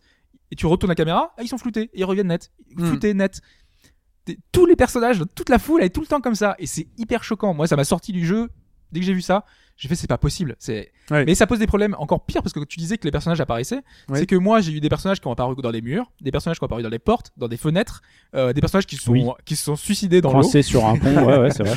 J'ai vu, avaient pop, pouf, ils sont tombés dans l'eau, il y avait un gros pouf et ils sont jamais réapparus. Ils J'ai des personnages noyés. qui rentraient, t'as un pont euh, arrondi quoi vers le Ouais. haut, et en fait les personnages continuaient tout droit et donc en fait s'enfonçaient progressivement dans le dans le pont.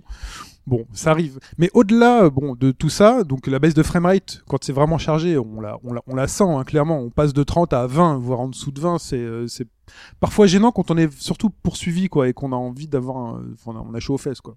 C'est très embêtant. Mais au-delà de ça, tout ce qui est exploration de la ville, découverte de la ville, euh, ça fourmille tellement de détails que pour moi, ce plaisir-là occulte euh, les carences techniques. C'est-à-dire que je suis capable de, de, de fermer à moitié les yeux sur ces carences techniques quand je vois le travail de modélisation des bâtiments et des Et appartements. Je pense que ça dépend fait. aussi de notre façon de jouer parce que moi je sais que je suis très observateur, c'est-à-dire Oui. que j'avance lentement. Je vais pas à 2000 à l'heure euh, à, à courir un peu partout. C'est que j'aime bien prendre mon temps dans cet univers, me balader. Mm. Euh, c'est un des points que je reviendrai vers la fin pour dire que mon plaisir c'est c'est vraiment d'observer ce monde-là. Et comme je me balade en spectateur entre, entre guillemets, du coup je prends du plaisir vraiment à regarder les moindres euh, j'ai regardé toutes les devantures, toutes les boutiques possibles. Alors Ouais. voir les menus que- fou, toi. dans les bars, les boulangeries, euh, voir euh, il y a l'apothicaire. Ça m'amuse de voir le à quel détail, à quel point ils ont ils ont ils sont allés f- allés loin. Ils sont allés a- loin, hein. c'est fou. Sur chaque mur, je suis allé voir les affiches. Il y a des affiches pour l'apothicaire. Ils disent euh, le meilleur apothicaire des trucs. Il y a- ils sont allés très très loin et parce qu'ils ont travaillé énormément leur monde.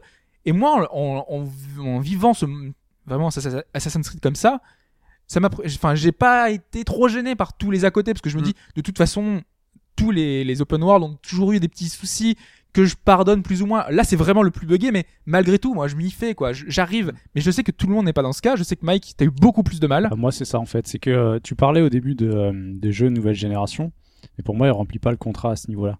Parce que euh, c'est le problème, c'est un peu le paradoxe que, que je trouve qu'il y a en ce moment, c'est que avec la nouvelle génération, on attend quoi? On attend surtout euh, d'en prendre plein les yeux. C'est clair, il faut être honnête. Bah, D'ailleurs, c'est ce qui ressort oui. de cette Unity, et là-dessus, euh, je suis d'accord avec vous. Il est beau.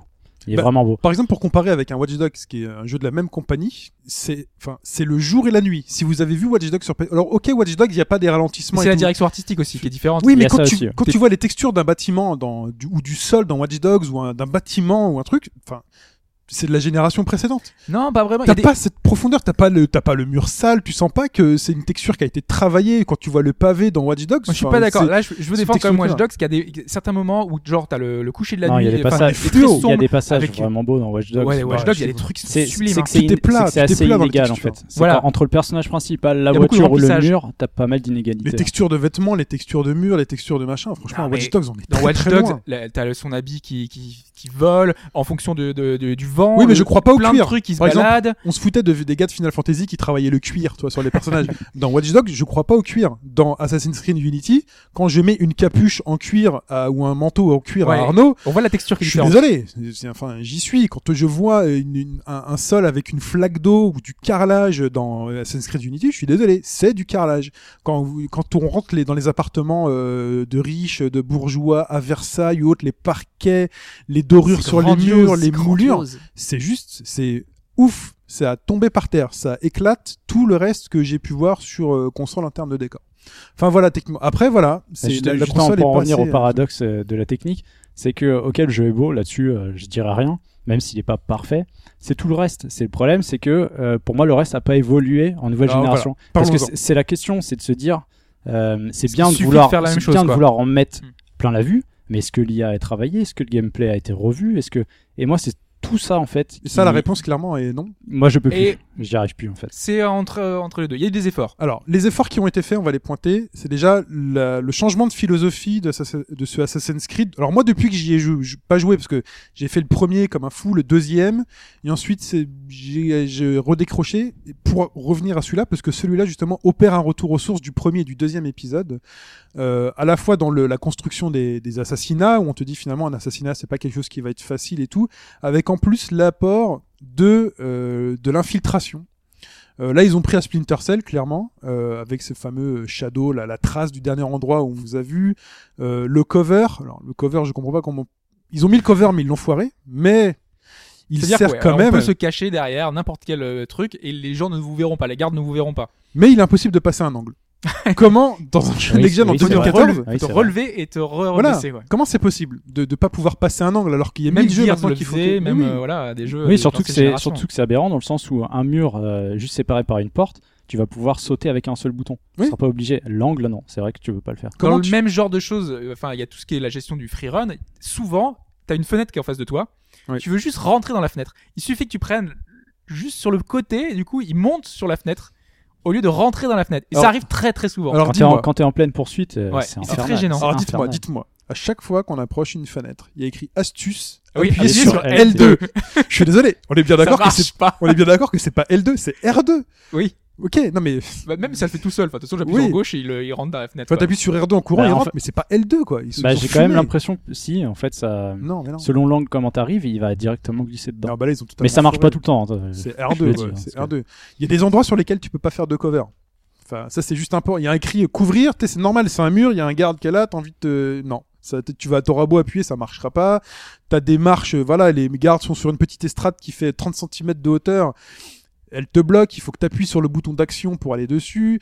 Tu vas faire, voilà, tout ce qui est gameplay Assassin's Creed n'a pas passé la nouvelle génération.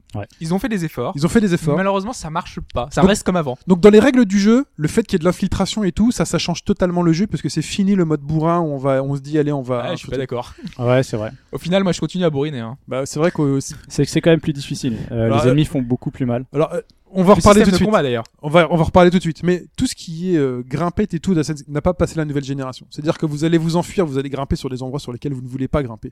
Vous courez dans un bâtiment, à l'intérieur d'un bâtiment, vous vous, allez prendre les murs. Vous vous, allez... vous fuyez euh, 10 gardes qui sont féroces comme pas possible parce qu'on peut plus faire de, d'affrontements comme ça. Et là, tout d'un coup, ils décident de s'accrocher à un vieux lampadaire qui est contre le mur. Non, mais non, c'est, c'est pas possible. Et il reste comme ça, il t'appuie sur rond pour descendre. Tu descends. Il descend pas. Et il descend pas. Et Tu voilà. sauter, ils sont en haut de la tour et ils se battent. Voilà, et- tu, sais, c'est plein de petits détails qui font que c'est pas possible. C'est Ils sont frustrant, restés sur les, les- frustrant. les anciens trucs. Mais à côté de ça, quand t'es bien dans la mission, que tu fais de l'infiltration, que tu fais gaffe, que tu fais les assassinats, Mais c'est toujours aussi dur. ça marche. C'est ça le problème. Moi, Assassin's Creed, j'ai jamais réussi normalement.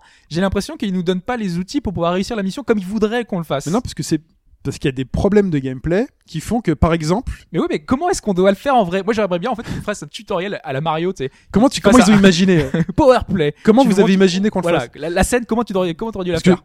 Donc il y a des phases d'infiltration. Donc moi j'ai un gros problème parfois avec l'infiltration. Là sur certains trucs je me suis forcé à le faire parce qu'il faut dire ce qui est, c'est plaisant quand on. Et quand les on y missions à la fin, t'es obligé. Tu peux pas Oui. y aller en bourrinant parce qu'ils ils sont trop forts. Bah, moi il y a une mission justement où euh, j'ai j'ai recommencé 5-6 fois parce que c'est toujours énervant quand tu fais bien attention de pas te faire voir et tout. Et là tout d'un coup t'as un garde hors champ. Ah ouais, qui te voit pas. Euh, Enfin, qui te voit, euh, justement. hors champ, t'es qui aurait pas dû te voir, et là tu vois un carré jaune qui devient tout de suite rouge, je fais hé toi, et là tout d'un coup t'as 10 mers qui, qui viennent sur toi, et Et- là c'est juste. Et inversement, insupportable. j'avais assassiné un type à côté d'une tente. Donc tu prends une tente de camping, hein, enfin, ou les tentes militaires plutôt. Ouais. Tu prends d'un bout à l'autre Pas de de la camping. tente. Le type entend du bruit, il vient. J'étais en face de lui parce que la cover marchait pas, justement. il m'a pas vu. Il s'est arrêté et dit Hum, J'ai entendu quelque chose. Il m'a pas vu. Donc là, je l'ai complètement esquivé. Donc l'inverse de ce qui t'est arrivé. D'ailleurs, j'ai pas j'ai normal. eu un joli bug. C'était euh, la mission, c'était ne déclenchez pas le- les alarmes. Euh, moi, je suis allé à la bourre. hein. Il y avait tous les gardes qui me suivaient à la suite. Euh, et à la fin, Ah, mais si personne sonne la cloche, c'est bon. C'est ça? Ah, c'est peut-être ça. Alors, C'est parce ça, que hein. J'ai buté tout le monde. oui, oui. Ils m'avaient tous Euh, vu, hein, vraiment. En fait, il y en a un garde, qui- c'est la cloche. Il y en a un qui va vers la, cloche, termine, si tu il fait- avant, c'est bon. Mission réussie. Voilà. Vous n'avez pas été Oui, découvert parce par les que gardes. c'est plus les alertes comme avant. Ça, ça a disparu. Oui, c'est vrai que Si ça a tu veux. disparu. C'est les la cloche. alertes cloches en fait. Donc si tu vas couper les cloches avant, euh, ça fonctionne. Si tu vas buter le mec avant qu'il sonne la cloche, la cloche, La cloche. la, la cloche, euh, ça fonctionne. Mais t'as tous ces trucs où par exemple t'arrives pas à faire l'infiltration et tu vois ta cible, elle est là. Sincèrement, au bout d'un moment, il y en a une où il y avait euh, 40 gardes. J'en pouvais plus. À chaque fois, je me faisais voir. J'ai foncé dans le tas. Deux fois, je me suis fait buter avant parce qu'en plus les mecs tirent au fusil. Et là, je sais pas pourquoi, j'arrive là où je suis sur une estrade. Le PNJ que je dois assassiner est bloqué contre un truc. Je lui mets un coup de couteau et j'ai la séquence de souvenirs de assassinat réussi. Et donc, euh, c'est réussi. J'ai plus qu'à m'enfuir. Je me suis dit, finalement, tous les efforts euh, qu'on m'a demandé de faire ne servaient pas à grand chose. Ou comme parfois les aides. Parce qu'il y a un système qui est intéressant dans les, dans les missions, c'est, avant de réussir un assassinat, on voit les points clés de la scène dans laquelle on est.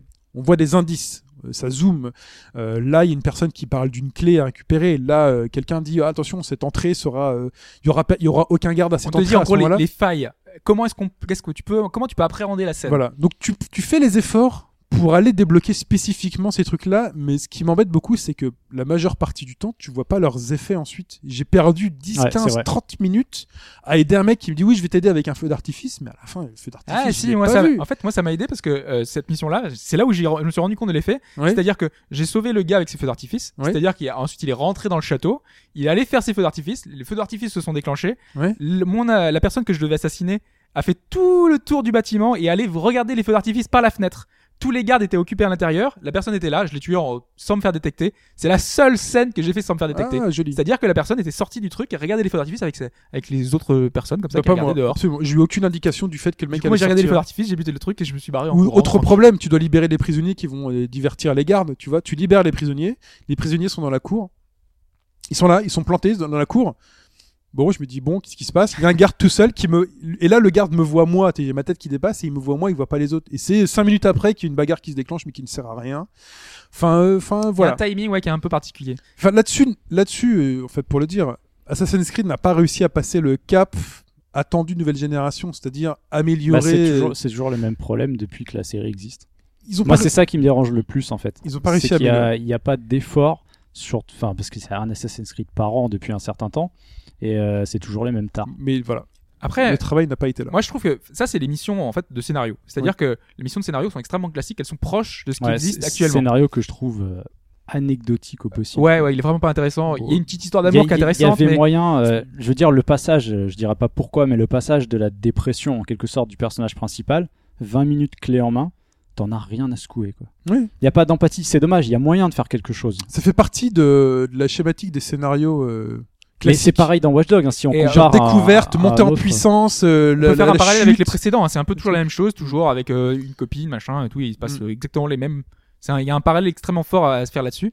Mais je disais que c'était pas que le scénario était pas le point fort de cet Assassin's Creed, c'est parce que moi, ce qui m'a le plus intéressé finalement, c'est tous les à côté.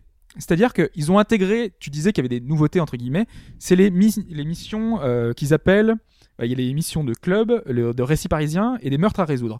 Oui. Euh, les récits parisiens, c'est tout ce qui fait intervenir, par exemple, des personnages historiques de, la, de, Ah, ça, de Paris. ça c'est sympatoche parce que les C'est sympa, ouais. personnages historiques en plus on les connaît bien, c'est notre histoire, on, on est Ah mais dans, content, dans on le est content de les principal, c'est très très rapide. Voilà, ça va très lentement, Ils sont, très vite. ils sont vraiment là. En fait, Mais au la- début surtout, hein, parce qu'après ça, ça, ça devient de plus en plus difficile. hein. Euh, tu- comme ça, tu veux dire l'émission, euh, ah l'émission annexe. Les missions annexes. Parce que c'est c'est un peu dommage d'ailleurs, c'est que euh, la Révolution n'est qu'un prétexte euh, historique pour placer C'est un- vraiment un prétexte. ouais. une ambiance Hmm. et que les personnages principaux ils se croisent et puis c'est tout. Quoi. Oui, voilà. Et moi, l'autre point Ah, que je voulais souligner, c'était euh, donc les meurtres à résoudre. C'est-à-dire que ils ont enfin ils ont appris, enfin utilisé quelque chose qui m'intéresse énormément. C'est-à-dire que on va avoir donc, euh, je vais vous prendre un exemple concret, c'est-à-dire la mission euh, le fantôme des Tuileries, c'est une des plus difficiles du jeu. Vers la fin, je vais pas vous la spoiler entièrement, je vais juste dire un peu les principes comment ça se passe. C'est-à-dire qu'on enquête sur les con- circonstances de la mort du directeur des finances du roi, qui s'est apparemment suicidé. Donc euh, on vous dit, il s'est suicidé. Pourtant, vous avez des doutes parce que on vous dit que il a reçu, enfin, il avait reçu des menaces de mort. Il y avait un fantôme qui le hantait, qui hantait son bureau. Il se passait des choses un peu étranges. Et donc, ce qu'il va falloir faire, c'est que tu vas sur la scène du crime et tu passes en vue assassin et tu vois plein de trucs en jaune, c'est-à-dire que tu vas pouvoir interagir avec plein d'éléments du décor et voir que il y a plein d'indices qui ont été laissés. C'est-à-dire que, par exemple, sur cette scène-là, il y avait 16 éléments d'indices. Mhm. Donc tu vas voir un à un tous les indices. Les, les indices, ça va être des lettres, des correspondances, ça va être un tableau, ça va être des taches de sang, plein de trucs comme ça. Ensuite, tu vas voir des témoignages, c'est-à-dire que tu vas voir, là pour le coup, c'était quatre ou cinq personnes, Une vraie enquête. hein. une vraie enquête. Mhm. Tu vas voir les personnes, tu vas voir, ils vont avoir un, juste trois à quatre phrases, hein, donc c'est totalement bateau, mais et euh, qui vont te décrire euh, bah, comment ça s'était passé avant qu'il se suicide. Ensuite, à partir de ça, avec les indices que tu as récupérés, on te dit que tu as 7 lieux à voir. C'est-à-dire que tu te balades dans tout, dans tout Paris pour voir 7 lieux. Ça va être l'appartement de, de la personne qui s'est suicidée, parce que là c'était son bureau. Ça va être, euh, t'avais trouvé hein, une petite fiole avec un médicament, médicament prescrit par un apothicaire, donc tu vas voir l'apothicaire. Tu as trouvé une lettre te disant qu'il avait des créants, enfin il, avait, euh, il avait des dettes Mhm. de jeu, donc tu vas dans un dans un billard, enfin tu vas voir que les gars ils étaient pas contents, et chacun des lieux a des en presque un, un motif pour avoir buté euh, cette personne-là. Ouais. Et tous les indices que tu vas avoir récupérés, rien qu'en les lisant, tu vas avoir au final peut-être 9 ou 10 personnes que tu as vues euh, dans, dans l'aventure, dans ce, dans ce truc-là, et tu peux accuser qui tu veux. C'est-à-dire que toutes les personnes que t'as, avec qui tu as parlé, tu peux faire j'accuse. Et si tu rates, enfin si tu trouves pas la bonne personne, ta récompense sera diminuée. À chaque fois que tu accuses, donc si tu veux faire au hasard, tu veux un truc, et Oui, ça parce va te qu'il y a donner une mission comme ça. ridicule quoi. Il y a une mission comme ça dans le scénario principal où finalement tu peux accuser à chaque fois qu'on te dit d'accuser quelqu'un, tu peux accuser, mais t'as pas de. C'est ça. Mais là, là, dans cette partie-là, véritablement, t'as une, Il y a une vraie incidence. t'as un malus quoi. Si tu te T'as un vrai malus qui est Mhm. assez important parce que ça descend vraiment très très vite. Donc à la fin tu gagnes plus rien si t'as vraiment tu t'es complètement gouré, mais tu peux. Et en plus ce que j'ai trouvé intéressant c'est que il te disait t'as 7 lieux à trouver et t'en as que 6 qui sont indiqués sur la carte. C'est-à-dire que la septième zone était pas indiquée, c'était la, la- en fait la chambre du tueur, Mhm. la- la- la- là où parce que c'est c'est pas un suicide, je vous le dis tout de suite, hein, que c'est un Oui. peu logique, on est dans un Assassin's Creed, faut trouver qui est le coupable et euh, et tu vas trouver On a Paris, dans pas tout. Paris. Voilà, Parce que c'est- fait, a été retrouvé dans un sac aux poubelles, les deux mains attachées, la tête coupée, les- la police n'écarte pas la thèse du suicide. tu trouves l'appartement où euh, le, le tueur était et tu trouves des, des, des nouveaux indices et de nouvelles choses. Et c'est, j'ai trouvé ça bien parce que souvent on reproche à Assassin's Creed d'extrêmement linéaire, extrêmement guidé et t'as plein de choses euh, qui sont euh, évidentes. Ouais, mais là, enfin, je te coupe, mais euh, Ouais. t'as pris le meilleur exemple peut-être pour euh, ce type de mission, Ouais. ce type de truc de jeu. C'est pas, c'est parce que pour dire que c'est pas assez poussé. C'est-à-dire que ça, c'est c'est la- justement, une des meilleures. c'est justement, c'est là- là-dessus que je veux rebondir, c'est que dans les meurtres, il y a, il y a une des missions, euh, tu as un, un cadavre, trois indices à analyser et une personne. Voilà. Sauf que tu n'as qu'une personne, tu n'as qu'une personne à accuser. Hmm. Donc c'est forcément elle. Voilà, Donc mais la mission début, de meurtre, t'en ça. as rien à secouer. Ouais. Quoi. Ouais. Donc ça ça n'a aucun intérêt. C'était une petite idée qui est là et qui encore sert pas à grand chose. Quoi. En fait, ils ont fait, enfin, ils ont modélisé tellement d'intérieur, de décors et autres que ils ont à chaque fois mis soit un coffre, soit une mission, soit un truc qui fait qu'ils Bah, veulent que t'ailles à cet endroit justement, pour les, voir ça. les quoi. coffres, parlons-en. Ah, mais co- les coffres, il y en a trop. Mais parlons-en justement de, du, du- des coffres qui sortent du jeu. Puisqu'il faut utiliser enfin, La la la companion app que vous téléchargez sur votre téléphone. Non, ça, c'est pour les coffres bleus. Voilà, les coffres bleus. Puisque les coffres jaunes, rouges, bleus et blancs. Les blancs, c'était euh, Les normaux. classiques. Les bleus, c'est avec la companion app. Les jaunes, c'est Initiate, c'est un site Et le internet. vert qui- pour dire que c'est votre euh, coffre d'argent, euh, de Du- revenus du voilà, café. Exactement. celui-là, il compte pas, celui-là. Mais euh, par- parlons-en, parce que j'ai téléchargé cette companion app qui donne un intérêt proche de zéro. Oui. Non, c'est le, c'est les mini-jeux qu'on avait dans les précédents Assassin's Creed que moi je, ça me plaisait assez. euh. C'est-à-dire qu'on envoie nos assassins dans Ah, missions. Moi, Ouais, ce que je trouve dommage, c'est que c'est dans la complétion totale du jeu. Et donc, tu- si tu non, veux vraiment non, aller non, au c'est bout, pas décompté. Non, vraiment, c'est les, les- ils sont pas décomptés. C'est les coffres rouges et blancs qui comptent. D'accord. Sûr et certain. t'es sûr? Sûr et Parce qu'à un moment donné, dans la compagnie mon assassin trouve un coffre bleu. Il me dit, euh, donc, bloqué 24 heures, sauf si je vais l'ouvrir dans le jeu. Je vais l'ouvrir dans le jeu, ça me débloque l'assassin. Ouais. Et après, ils m'ont redébloqué deux autres coffres bleus. Impossible de les ouvrir dans le jeu. Il me dit, ouvre-les sur la compagnie app. En fait, dans la synchronisation est pas toujours efficace. Ouais, ouais. Ça m'a juste. euh, C'est- Bon, ça, c'est- accessoire. C'est relou. Ok. Mais vraiment, ça compte pas dans la complétion euh, totale. Ah, je pense. Mais euh, bon, ça c'est pas bien grave. Non, mais c'est, mais c'est vrai que c'est, parce que t'as, tendance à voir des tonnes de coffres partout Ouais. et tu te dis, c'est pas un truc que je peux faire. Par exemple, moi, tout ce qui était, il fallait s'inscrire sur euh, Assassin's Creed Initiate, euh, enfin, Ah, un ça truc, c'est chiant. Je l'ai pas fait et du coup, j'ai plein de coffres Mais tu vas rater- jaunes qui sont partout. Mais tu vas rater toutes les tenues Oui, des anciens personnages. Tu vas rater des tenues. Et, euh, Et c'est frustrant ça. alors voilà. c'est chiant. Et moi j'ai fait l'effort de m'inscrire sur machin Initiate et j'arrive, j'ai un coffre, il me dit non mais il faut que tu sois Initiate niveau 9. Tu, tu vois le, le, le Moi, je mode- suis juste niveau 1. Mais ça se fait, en fait, ça, Tu se, vois la fait, ça se fait tout seul. Si t'es connecté et que tu joues en faisant l'histoire, Ouais. moi j'ai débloqué le niveau 12, j'ai rien vu. Et à un moment donné, je suis allé sur le site, j'ai pas compris pourquoi, parce que tu sais, t'as des astuces qui s'affichent. À ce moment-là, j'ai voulu afficher la carte, sauf que c'était marqué Initiate. Vous avez débloqué un badge. Et autre aspect euh, très sympathique, encore basé à moitié là-dessus, c'est le fameux la personnalisation d'Arnaud. Voilà, ça euh, aussi, à la limite, c'est une des petites nouveautés. euh, Ça c'est vraiment très bien. C'est très bien. Les ouais. vêtements qui apportent des, euh, des capacités d'attaque, de discrétion, de Enfin, un truc Voilà. RPG quoi. C'est un est- truc RPG. Donc tu choisis entre le beau et l'efficace. Donc ça c'est toujours très sympathique. Euh, ça coûte une, une certaine somme d'argent. L'argent on n'en gagne pas des mille et des cents dans le jeu. Au début, très après, ça va assez vite. Parce que là, à ce moment, j'ai 500 000. euh, C'est vrai. Oui, Ah, parce que tu as le principe de rénovation de bâtiments comme dans les anciens Mais qui moi, permet hein. d'accumuler et de grossir ta somme. Attends, moi je gagne 3, je, tr- je gagne 3000 toutes les. euh, Ouais, mais tu verras. Là où ap- j'en suis, je gagne 10 000 euh, toutes les 20 minutes. Ouais, c'est ça. Ah bon? Ouais. Ah, il manque des rénovations alors. bon, ok, je vais étudier la, la question. Et faites-le très tôt, comme ça, ça va vous permettre Ouais. d'augmenter votre personnage assez facilement. euh. Voilà. Voilà, et n'achetez pas les trucs qu'on vous offre dans l'émission. c'est vrai.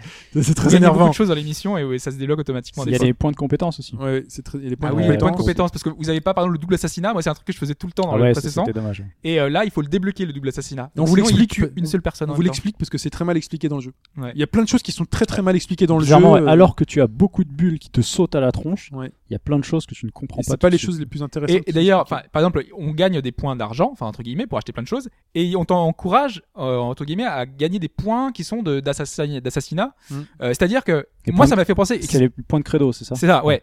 Et moi, justement, c'est- d'ailleurs, même le nom me faisait penser à, à MSR, c'est-à-dire c'est les points de kudo. Ah oui. Euh, les kudo, euh, c'est-à-dire tu, tu drifts avec style. En fait, on t'apprend à jouer avec style. C'est-à-dire que ah, tu gagnes des points euh, si tu fais des assassinats à rien, Tu fais si des- tu fais des coups de grâce, tu fais l'assassin. tu fais l'assassin vraiment comme il Mm. faudrait le faire. Et donc on t'encourage à le faire parce que tu gagnes plein de points et des points qui vont te permettre d'améliorer des, avoir des améliorations. Voilà. Et c'est super intéressant du coup. À noter que les vêtements qui sont super top, vous pouvez les acheter avec du vrai argent. Ah oui, c'est Ah, vrai. bah C'est faut le- la... Il faut le dire. une des composantes, ouais. Il faut le dire, mais bon, c'est pas bien grave puisqu'on peut toujours les avoir in-game, même s'il y a des vêtements que tu aimerais bien avoir, mais il faut les débloquer euh, soit en utilisant Uplay, l'application. Voilà, c'est qu'il y a soit- toujours un truc externe qui vient entraver euh, un moment de la progression. Même voilà. si c'est que de la personnalisation, c'est chiant. Quoi. Voilà. Parlons d'Arnaud, qui est quand même euh, un personnage charismatique depuis euh, Altaïr et Ezio. Moi, je m'étais jamais attaché à un personnage. Arnaud, je trouve qu'il a la classe. pas jusqu'à charismatique. Non, ouais. Il, a, il est plutôt. pas euh, charismatique, Il est mais qu'il Il est. est au- aussi plat que les, enfin, que les précédents. Non. Que certains précédents. il est un peu mieux que, je veux dire, que les précédents. Altaïr et Ezio avec Mais il est pas, quoi. il est pas. Alors moi, à la limite, ce que je trouve, reconnaissais. pourquoi je, je le trouve peut-être un peu mieux sur certains points, c'est que euh, la, la- c'est pas la motion capture pour le visage. Je crois que ça porte un autre nom. Je la trouve plutôt bien réalisée. Mais là, on est next-gen, hein, sur les euh, cinématiques. où tu vois il- les pour moi, il y a toujours le hum, l'uncanny valley qui est, qui est là. Ce, ce syndrome entre. Euh, Moi, je te paraît pas trop réel, mais c'est bien foutu. je trouve Je que les reconnais que bien expressions fait. sont super bien Et foutues. que ça aide à faire des personnages expressifs. Oui. Pas Voilà. intéressants, mais expressifs. Expressif, c'est le mot que je cherchais. Un plissement d'yeux pour quelqu'un qui pose une question, c'est c'est- c'est très très crédible. Mais Il y, a des, il y a des choses en plus qui ont dépassé le cap. euh, Enfin, par exemple, euh, quand euh, euh, deux personnages s'embrassent, t'as vraiment les lèvres qui se, Ah. qui se touchent. Quand, euh, non, mais, dans, dans le jeu, Ah, on souvent, là, mais par exemple, c'est prendre une, une tasse. Souvent dans, dans les jeux vidéo, le personnage il prend la tasse. C'est c'est limite si la tasse elle est greffée au, au personnage. Ouais, mais en même Là, temps, parfois dans le jeu, il marche dans le vide, hein, Arnaud. Touche pas vraiment le Mais, toit. mais dans toutes les cinématiques, ça marche. Enfin, ils, Oui, a- oui. ils ont fait un, il y a un gap qui est immense. Et c'est difficile à faire ça. Parce qu'on on s'en est rendu compte. C'était pas quelque chose d'évident jusqu'alors. Et là, ils, c'est dans le genre de détails qu'on a en plus et qui sont pas évidents à voir tout de suite. On se dit, c'est, c'est bateau, c'est, presque acquis. Mais non, c'est pas acquis, quoi. C'est le genre, Assassin's c'est le genre d'efforts qui sont très bien. Assassin's Creed est un jeu trop riche. Euh, Enfin, je sais pas comment ils vont s'en sortir parce qu'en gros, ce qu'il faudrait faire dans l'idéal, c'est que l'année prochaine, ils ressortent le jeu dans la même ville. C'est c'est bon, la ville, elle est faite. Et Mais euh, riche à quel niveau? En- Vis- Visuellement, techniquement, tu veux dire? Euh, non, en termes de tout ce de de- d'intention, de, contenu, c'est-à-dire que il faut faire une ville euh, à détail, mais comme pas possible. Il faut construire des missions parce qu'en plus c'est ça qui leur prend le temps. Il faut construire des missions partout avec des scénarios, des En cinématiques. plus, même ceci, les quêtes annexes sont des scénarios et des cinématiques. Hein. Oui, oui, non, Enfin, mais c'est un. donc, euh, Enfin, Ah, et c'est plein problème. de choses dans le jeu. Et du coup, il faudrait qu'ils puissent euh, bosser maintenant qu'ils ont bossé la ville. Il faudrait qu'ils puissent bosser le gameplay et euh, le, là le mettre à jour. Oui, Dan. Ouais, alors parce que moi j'ai j'ai pas du tout joué donc j'écoute juste. euh, Bah, laisse-nous vos tranquille alors. non mais à ce que, à ce que j'entends, ce que ce que tu dis, euh, on a un peu l'impression qu'en fait il faudrait qu'ils fassent comme Rockstar et qu'ils en sortent un tous les six ans et qu'ils oui. aient le temps de peaufiner Bah, en fait, au moindre. euh, Ah, j'ai envie de dire chose, quoi. euh, Oui. Voilà, c'est tout. Si tu fais, Moi, un, tu fais un truc euh, carré, mais parce que t'es fan de la série. Mais oui, mais justement, moi j'ai envie d'un jeu tous les ans parce que ça me plaît et je prends toujours autant de plaisir à le faire. Ouais, parce que t'es Moi, ça fait 4 ans que j'ai pas touché à un Assassin's Creed parce que le 3, ça compte pas. Euh, Enfin, les grandes, enfin les grandes euh, contrées vides qu'il faut traverser pendant une demi-heure, euh, bon, ça m'a un peu saoulé. Ça fait 4 ans que j'ai pas joué à Assassin's Creed. Donc j'aurais aimé que ces 4 années-là, d'ailleurs qu'ils ont eu, ils ont eu 3 ans pour développer Assassin's Creed Unity, si j'ai bien compris. Oui, Ouais. 2017. J'aurais aimé qu'ils utilisent. Je comprends que ça mette 3 ans de faire cette ville-là parce qu'elle est juste fabuleuse. Ouais, mais t'as l'impression. Enfin, moi j'ai l'impression qu'ils ont fait que ça. Bah oui. Et je trouve ça dommage. C'est dommage. C'est un, grand- c'est un grand dommage. Mais le jeu reste bien. Parce qu'ils ont Je me pas. suis amusé cette structure de gameplay, elle a pas évolué depuis le Ouais. premier. Par petites touches, mais. ils sont- Enfin, moi je le sens Non, non, pas. n'oublie J'ai pas, pas- l'impression d'avoir fait un bon, quoi. N'oublie pas quand même que les phases d'infiltration et tout rendent quand même les, les, les- Et puis le fait que ça se passe souvent en intérieur rend les choses quand même beaucoup plus intéressantes Et puis que simplement. L'intérieur des ouais. bâtiments, je- oui, je le reconnais. Mais euh, le gameplay reste le même. Parce qu'avant, c'était tu que tu passes sur à un l'intérieur, oui, tu suis quelqu'un depuis un toit. assassinat aérien, c'était facile. Enfin, Voilà. Puis l'émission où tu devais euh, te mettre à côté du- de- d'un gars et le suivre pour écouter, C'est c'était insupportable. insupportable ça. Là, il y a beaucoup Ah ça, ça c'était. Heureusement, ça a été- ça a disparu, ouais. Voilà, il y a- y, y peu de choses vraiment désagréables. Il y a, enfin, j'ai même pas le souvenir d'une mission désagréable, quoi. Si, moi, Bah, ah, si, moi à la fin j'en j'en pouvais Bah, après, oui, sur les phases d'infiltration compliquées, c'est toujours Ouais. très chiant, sachant que les, sachant que les, faire presque le truc parfait, c'est compliqué. sachant que les, les chargements sont longs quand on meurt. Ah oui, ça, on l'a pas dit. mais Chargement, chargement, même euh, sur PC, hein, je tiens à dire. Euh, Parce que quand on meurt dans une mission, On l'a pas dit sur quelle plateforme on faisait. Nous deux PS4 et Ouais. euh, Ouais, d'ailleurs, euh, si je peux placer un mot sur la version PC, euh, bah, évidemment c'est beau. Hein. Euh, Mm. Bon, ça empêche pas les bugs, j'ai les mêmes problèmes que vous, j'ai pas de tearing et tout puisqu'on adapte à, la machine qu'on a. Ce qu'il faut savoir, c'est que c'est optimisé Nvidia et que si vous avez une carte AMD, vous allez avoir des options euh, qui vont disparaître et pour vraiment en profiter, parce qu'il est quand même mieux optimisé que le Black Flag et ça c'est important. Quand on voit que le jeu a fait visuellement un bond en avant avec l'éclairage qu'il offre, il est vraiment mieux optimisé, mais toujours sur une carte Nvidia. hein. Gardez Voilà. bien ça à l'esprit pour l'instant, c'est que euh, si vous êtes mal équipé, euh, c'est crash, ça peut être des bugs, ça peut être des freezes et des options graphiques que vous n'aurez pas. Quoi. ok, hop, Et juste pour conclure, enfin Oui. moi pour dire que euh, dans Assassin's Creed, j'ai essayé de réfléchir un petit peu à ce qui me plaît, ce qui me plaît pas. Pourquoi est-ce que chaque année j'ai envie de, de reprendre et de retourner dans ces univers-là? Enfin, beaucoup disent que Assassin's Creed finalement c'est un petit peu notre guide touristique. euh, on, on est là pour faire un petit voyage dans chaque euh, dans chaque nouvelle ville et Oui. prendre un petit peu de, de plaisir comme ça. En fait, c'est pas exactement ça, moi, mon plaisir dans Assassin's Creed. Moi, mon plaisir dans Assassin's Creed, c'est que beaucoup de gens arrivent le soir, euh, ils sont crevés, ils se posent devant un FPS, enfin, peu importe le FPS d'ailleurs. Euh, peut-être qu'ils ont eu une journée dure, donc ils ont envie de tuer des, gens pour se défouler ou pour, euh, voilà, pour prendre un autre truc. Je dis pas ça pour tout le monde, je dis pas que c'était le jeu. Non, non, non, Ce sont les jeux les plus vendus. Non, mais je comprends ce que tu C'est- veux dire. Voilà, il y a beaucoup de gens qui font ça. Moi, je sais que, enfin, mon plaisir à moi, c'est que j'arrive, j'ai pas envie de me prendre la tête. Je veux pas tuer des gens, j'en ai rien à secouer.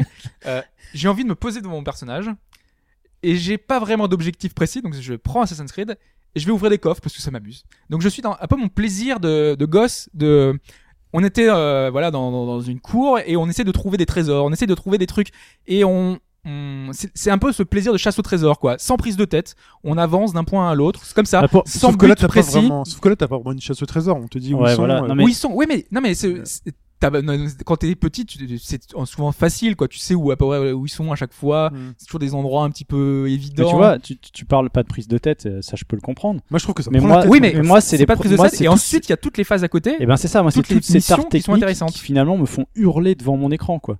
C'est ça qui, qui m'énerve vraiment, c'est que je me dis ah j'aurais envie peut-être de me balader tranquillement dans Paris, mais il y a un bug, je suis en train de faire une course poursuite et je me suis pris un mur, je sais même pas pourquoi. Et finalement bah ça me sort et pour moi c'est plus suffisant. Mais moi, je le prends tellement comme un voyage. Je vais tellement lentement entre Mais guillemets, même dans le ce voyage, euh, bah maintenant je me fais chier en fait.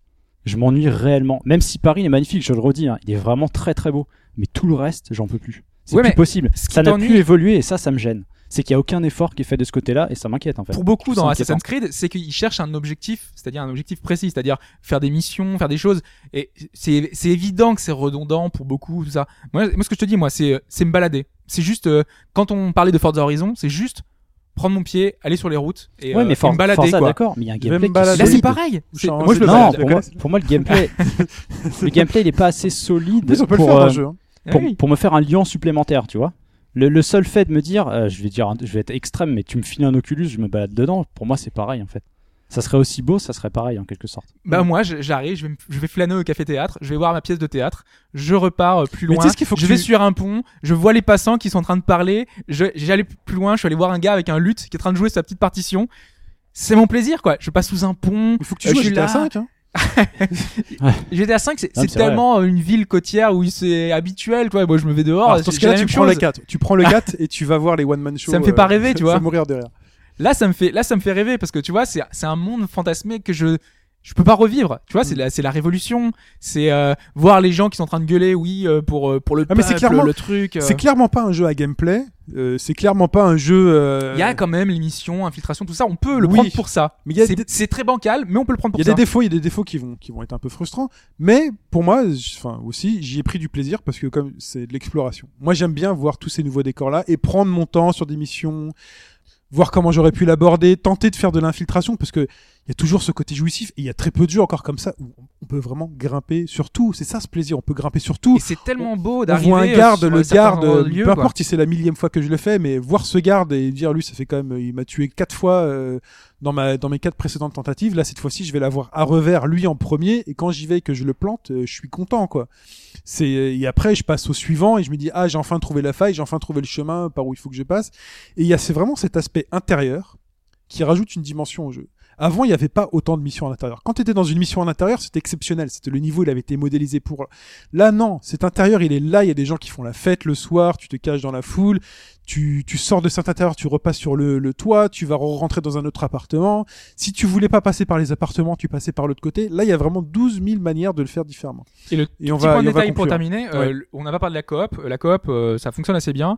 Euh, le problème, c'est que les missions, se... enfin en tout cas moi, avec, ceux- avec ceux que j'ai, avec qui j'ai fait ça, euh, c'est extrêmement bourrin. On fonçait Ouais. tout droit. On faisait que Ouais, ça. je suis assez d'accord. C'était le premier ça. qui était arrivé à l'objectif. Euh, donc du coup, c'était presque du solo coopératif, quoi. Ouais. Euh, y avait de la coopération parce que souvent, euh, il y en avait un qui mourait avant l'autre, donc on allait relever.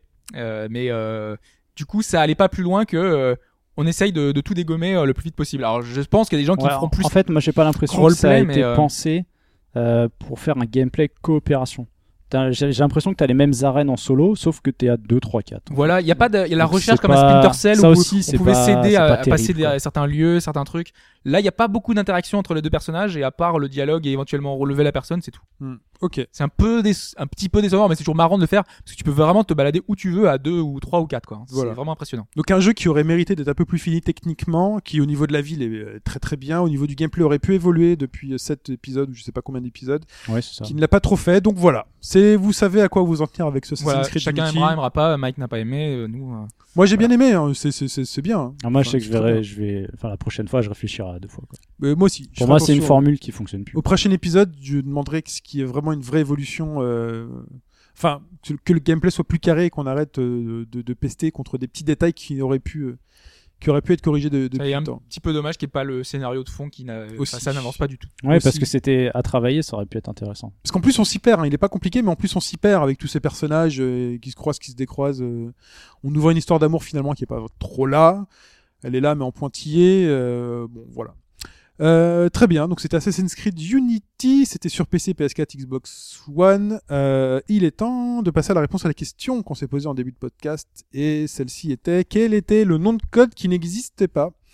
Parmi ces quatre noms de code, il y avait la Dural pour la Dreamcast, la 32X était censée être s'appeler Mars en tant que prototype, la Game Gear était la Dolphin. Et la Mega Drive la MK1601. Le choix que nous avons fait collégialement, Hobbs. Alors, on commence par la réponse A. Euh, est-ce que vous vous rappelez euh, qui est Dural à l'origine?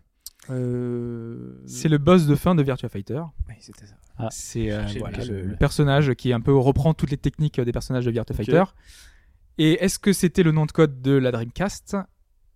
Oui. Ouais. Un des noms de code. C'est-à-dire que au départ, elle s'appelait donc euh, Dural. Ensuite, elle a évolué vers Black Belt et Katana. Elle est plus connue souvent sous le nom de Katana. Katana, c'est classe Katana. Ouais, Katana, c'était pas mal. Et donc voilà, elle- c'était bien le cas. Donc c'était aussi de Dural, un des noms de code de la Dreamcast.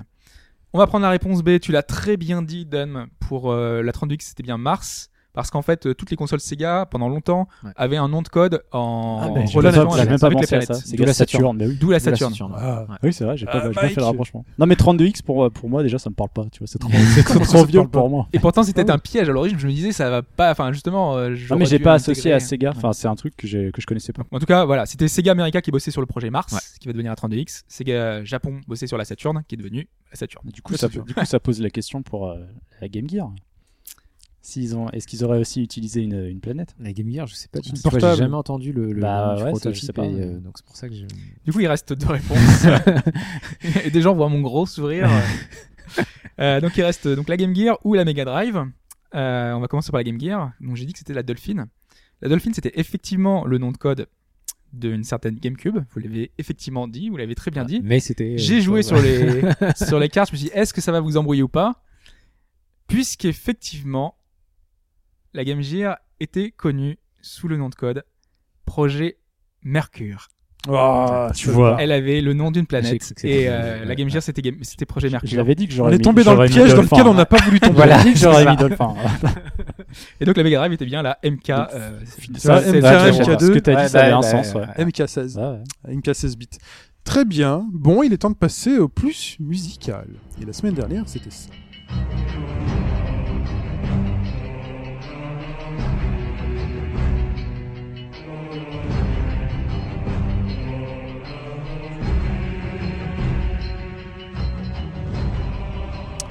Alors, c'était quoi, si vous avez retenu Hobbs La semaine dernière, c'était, je ne m'en souviens plus. Euh, c'était Qu'est-ce pas- qu'on avait c'était mis pas- Non, Garou, c'était euh, avant. Euh, bah oui, Voilà. alors, The Wall, c'était C'était avant. Gears Ah, mais of oui, War Gears 2. 2. Exact. Ah, Gears 2. Et comme vous avez vu, j'ai posté le classement. et en tête avec 35 points. Tu vois, comme quoi on n'avait pas dépassé les 40. On n'était pas On loin. n'est pas loin. hein, la À une séance semaine près. près. C'est Gabora qui est en tête avec 35 points. Et j'ai trois bonnes réponses cette semaine avec Stevix Gamer, que l'on félicite, plus 5 points. JB, plus 5 points. Et roulement de tambour Gabora, plus 5 points, qui arrive donc 40. points. Gabora a gagné. Et donc Gabora gagne cette sixième saison du plus musical, ce qui fait donc du travail pour moi. Sachant que les précédents sont en ce moment dans une enveloppe. Ils sont dans une enveloppe, ils sont là, euh, je vous ai montré les photos, les On- photos on sur les Facebook et tout, c'est juste que j'ai juste pas trouvé 10 minutes pour aller jusqu'à une post, poster ce document, mais euh, ça va être fait cette Ils semaine. sont très beaux, hein, on les a vus là. Ouais. Ah, vous validez. Alors, on valide, ils existent. C'est Voilà. un Mega- c'est un Megaman et un. Il y a un Megaman, c'est un Megaman X et un Fez. Euh, voilà, donc Gabora, tu m'envoies un petit mail. En plus, il avait déjà gagné, je crois. Parce que j'étais tombé- to- retombé sur un mail à lui où il avait déjà gagné. Donc c'est la deuxième saison dans laquelle il gagne et euh, Ou alors c'était peut-être euh, le concours pour le podcast 100, mais euh, je ne sais plus si. tu crois? Je ne sais Ah, plus. peut-être. C'est peut-être pour le code S'il avait gagné pour le podcast podcast 100, un truc. Ah bah ça doit être pour ça alors. En tout cas Gabora, félicitations à toi, félicitations à tous les autres qui n'étaient pas loin et félicitations aux autres qui avaient même serré. participé. Oui, c'était serré. En tout cas, 39 participants, euh, enfin c'est énorme. Et pour une fois, ce n'est pas euh, notre ami euh, Gondo Sensei, Seke- Sensei. ok. voilà, qui était pas loin, qui est pas loin, il est un peu en dessous au classement. Euh, bah écoute, tu m'envoies ton adresse et puis tu me dis euh, ce que tu veux. Alors choisis dans les 8 16 bits, faut pas qu'il y ait non plus qu'il y ait trop de trop de pixels, trop de détails, sinon le truc sera trop grand, on rentrera pas dans une enveloppe. Peut pas avoir un personnage de Persona. Ah non. Ou alors je le dessine au crayon papier, je le colorie et tout. euh. Ou je fais une photocopie. Ouais. Je peux l'imprimer puis euh, vous l'envoyer dédicacé. Euh. C'est un Attends, nouveau lot. voilà, On change les règles. Je vous envoie une photocopie dédicacée. Euh, très bien. Bah écoutez, on va. Qu'est-ce qu'on fait? On repart pour une septième saison? On part pour une septième Même saison, si elle va être Si tu es interrompue. d'accord. Ah oui, bah, je suis d'accord. Même si elle sera peut-être interrompue par le, la fin de l'année, ah, il va se passer des trucs, tout ça, mais bon. On repart pour une septième saison avec cet extrait sonore là.